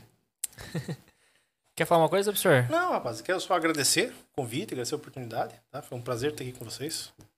Eu sempre, eu sempre gosto de encontrar ex-alunos, assim, fazendo coisas legais, cara. Não, a gente fica feliz, assim, de verdade, assim. Parece meu papo aranha, assim, mas é, é bacana isso. E pessoal, sigam o professor aí na- nas redes sociais. Professor, por favor, fale seu arroba aí. só- É, professor underline Ferrari. Olha aí. Isso aí tá nos stories também de hoje, então se Exato. achar, é só clicar lá e começa a seguir o professor. O que, que o professor posta lá, professor? Cara, agora eu tô praticamente tem foto dos meninos e conteúdos, né? De história, filosofia, assim. Tô... Show de bola. Tem até sobre a guerra, acho que você postou alguma Sim, coisa, né? sobre a guerra. É. né? Quem quiser os próximos passos, o que acontecer aí, acompanhe o professor que ele vai estar atualizando todos os dias os, os Ah, próximos tá, aí passos. tu comprometeu, professor. Agora todo Ah, dia tem que eu criar conteúdo, todo pô. dia ele tá postando Pior que eu mesmo. tô numa atualização diária, é uma É. produção de conteúdo. Eu tô acompanhando ali, tá vendo? Tu Puta ex-aluno nem merda. acompanha o professor. Carnaval Cara, eu agora deu uma, uma, uma paradinha, né? Mas não, tô ali uns... na- Firme e forte. Isso. É isso aí, guys. Hoje quero agradecer de novo, então, a DVW, que tá aí com a gente fazendo... é, acreditando na parada, né? Que... Nosso grande patrocinador. Isso aí. Sua agência de marketing. Fala aí, Gui. Fala mais, Gui. Da- é, presente em vários estados do Brasil, internacional também. Se você. No Acre também. Né? Principalmente no Acre, inclusive. Guaiana eles atendem? Uruguaiana. Qualquer local. Eles só não estão chegando na Rússia agora, por enquanto, né? Isso, Até isso. isso tudo se resolver. É, mas a Ucrânia tá por causa do, do nosso Nikola Tesla lá. O, que é, Exato. é o Tesla, né? Como é que é o nome dele? Lu- Esqueci Lu- o. O dono da Tesla lá. Dona Ah, o Elon Musk. O Elon Musk, graças ao Exato. Elon Musk. E você que precisa aí melhorar essa imagem pessoal da sua empresa, o marketing, é, seu site, por favor, procure a DVW. O link está aí na, na descrição. Exatamente. Na biografia também do nosso né, vídeo. Isso aí no nosso canal. Guys, obrigado a todo mundo que assistiu. É é uma honra, mais uma vez, né? Falo isso todo episódio. Ah, Pois não. e pessoal, Kim, obrigado. Kim hoje acompanhou nossos stories e veio acompanhar a nossa novidade. A nossa novidade que a gente trouxe a nossa.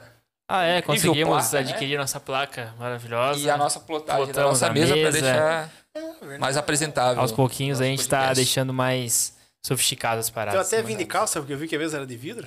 Olha aí. Pô, podia ter vindo essa canção aí, você surpreendeu hoje. Legal, legal. E, enfim, quero agradecer a todo mundo que coloca a gente aí na TV da sala de vocês. É uma honra, né? Muitas pessoas que a gente nem conhece pessoalmente, mas dá essa honra pra gente estar presente aí no dia a dia de vocês. Exato. Então, quero agradecer, né, imensamente aí pro professor também por ter vindo. É, é uma honra desde 2014 que eu não via ele, 2015. E hoje, é, assim como nas, na 2012 a 2014, hoje ele pôde passar um pouco de conhecimento aí pra gente e me ensinar de novo. Então, é uma honra, Felipe. Espero que a gente volte a conversar mais vezes. Obrigado, Gui, de novo aí Obrigado. pelo episódio. Obrigado a todo mundo que assistiu. E a gente volta então na próxima semana já Próxima com os semana. próximos convidados. Fiquem atentos no Instagram. Beleza, guys? Muito obrigado, boa noite a todo mundo e bom resto de semana.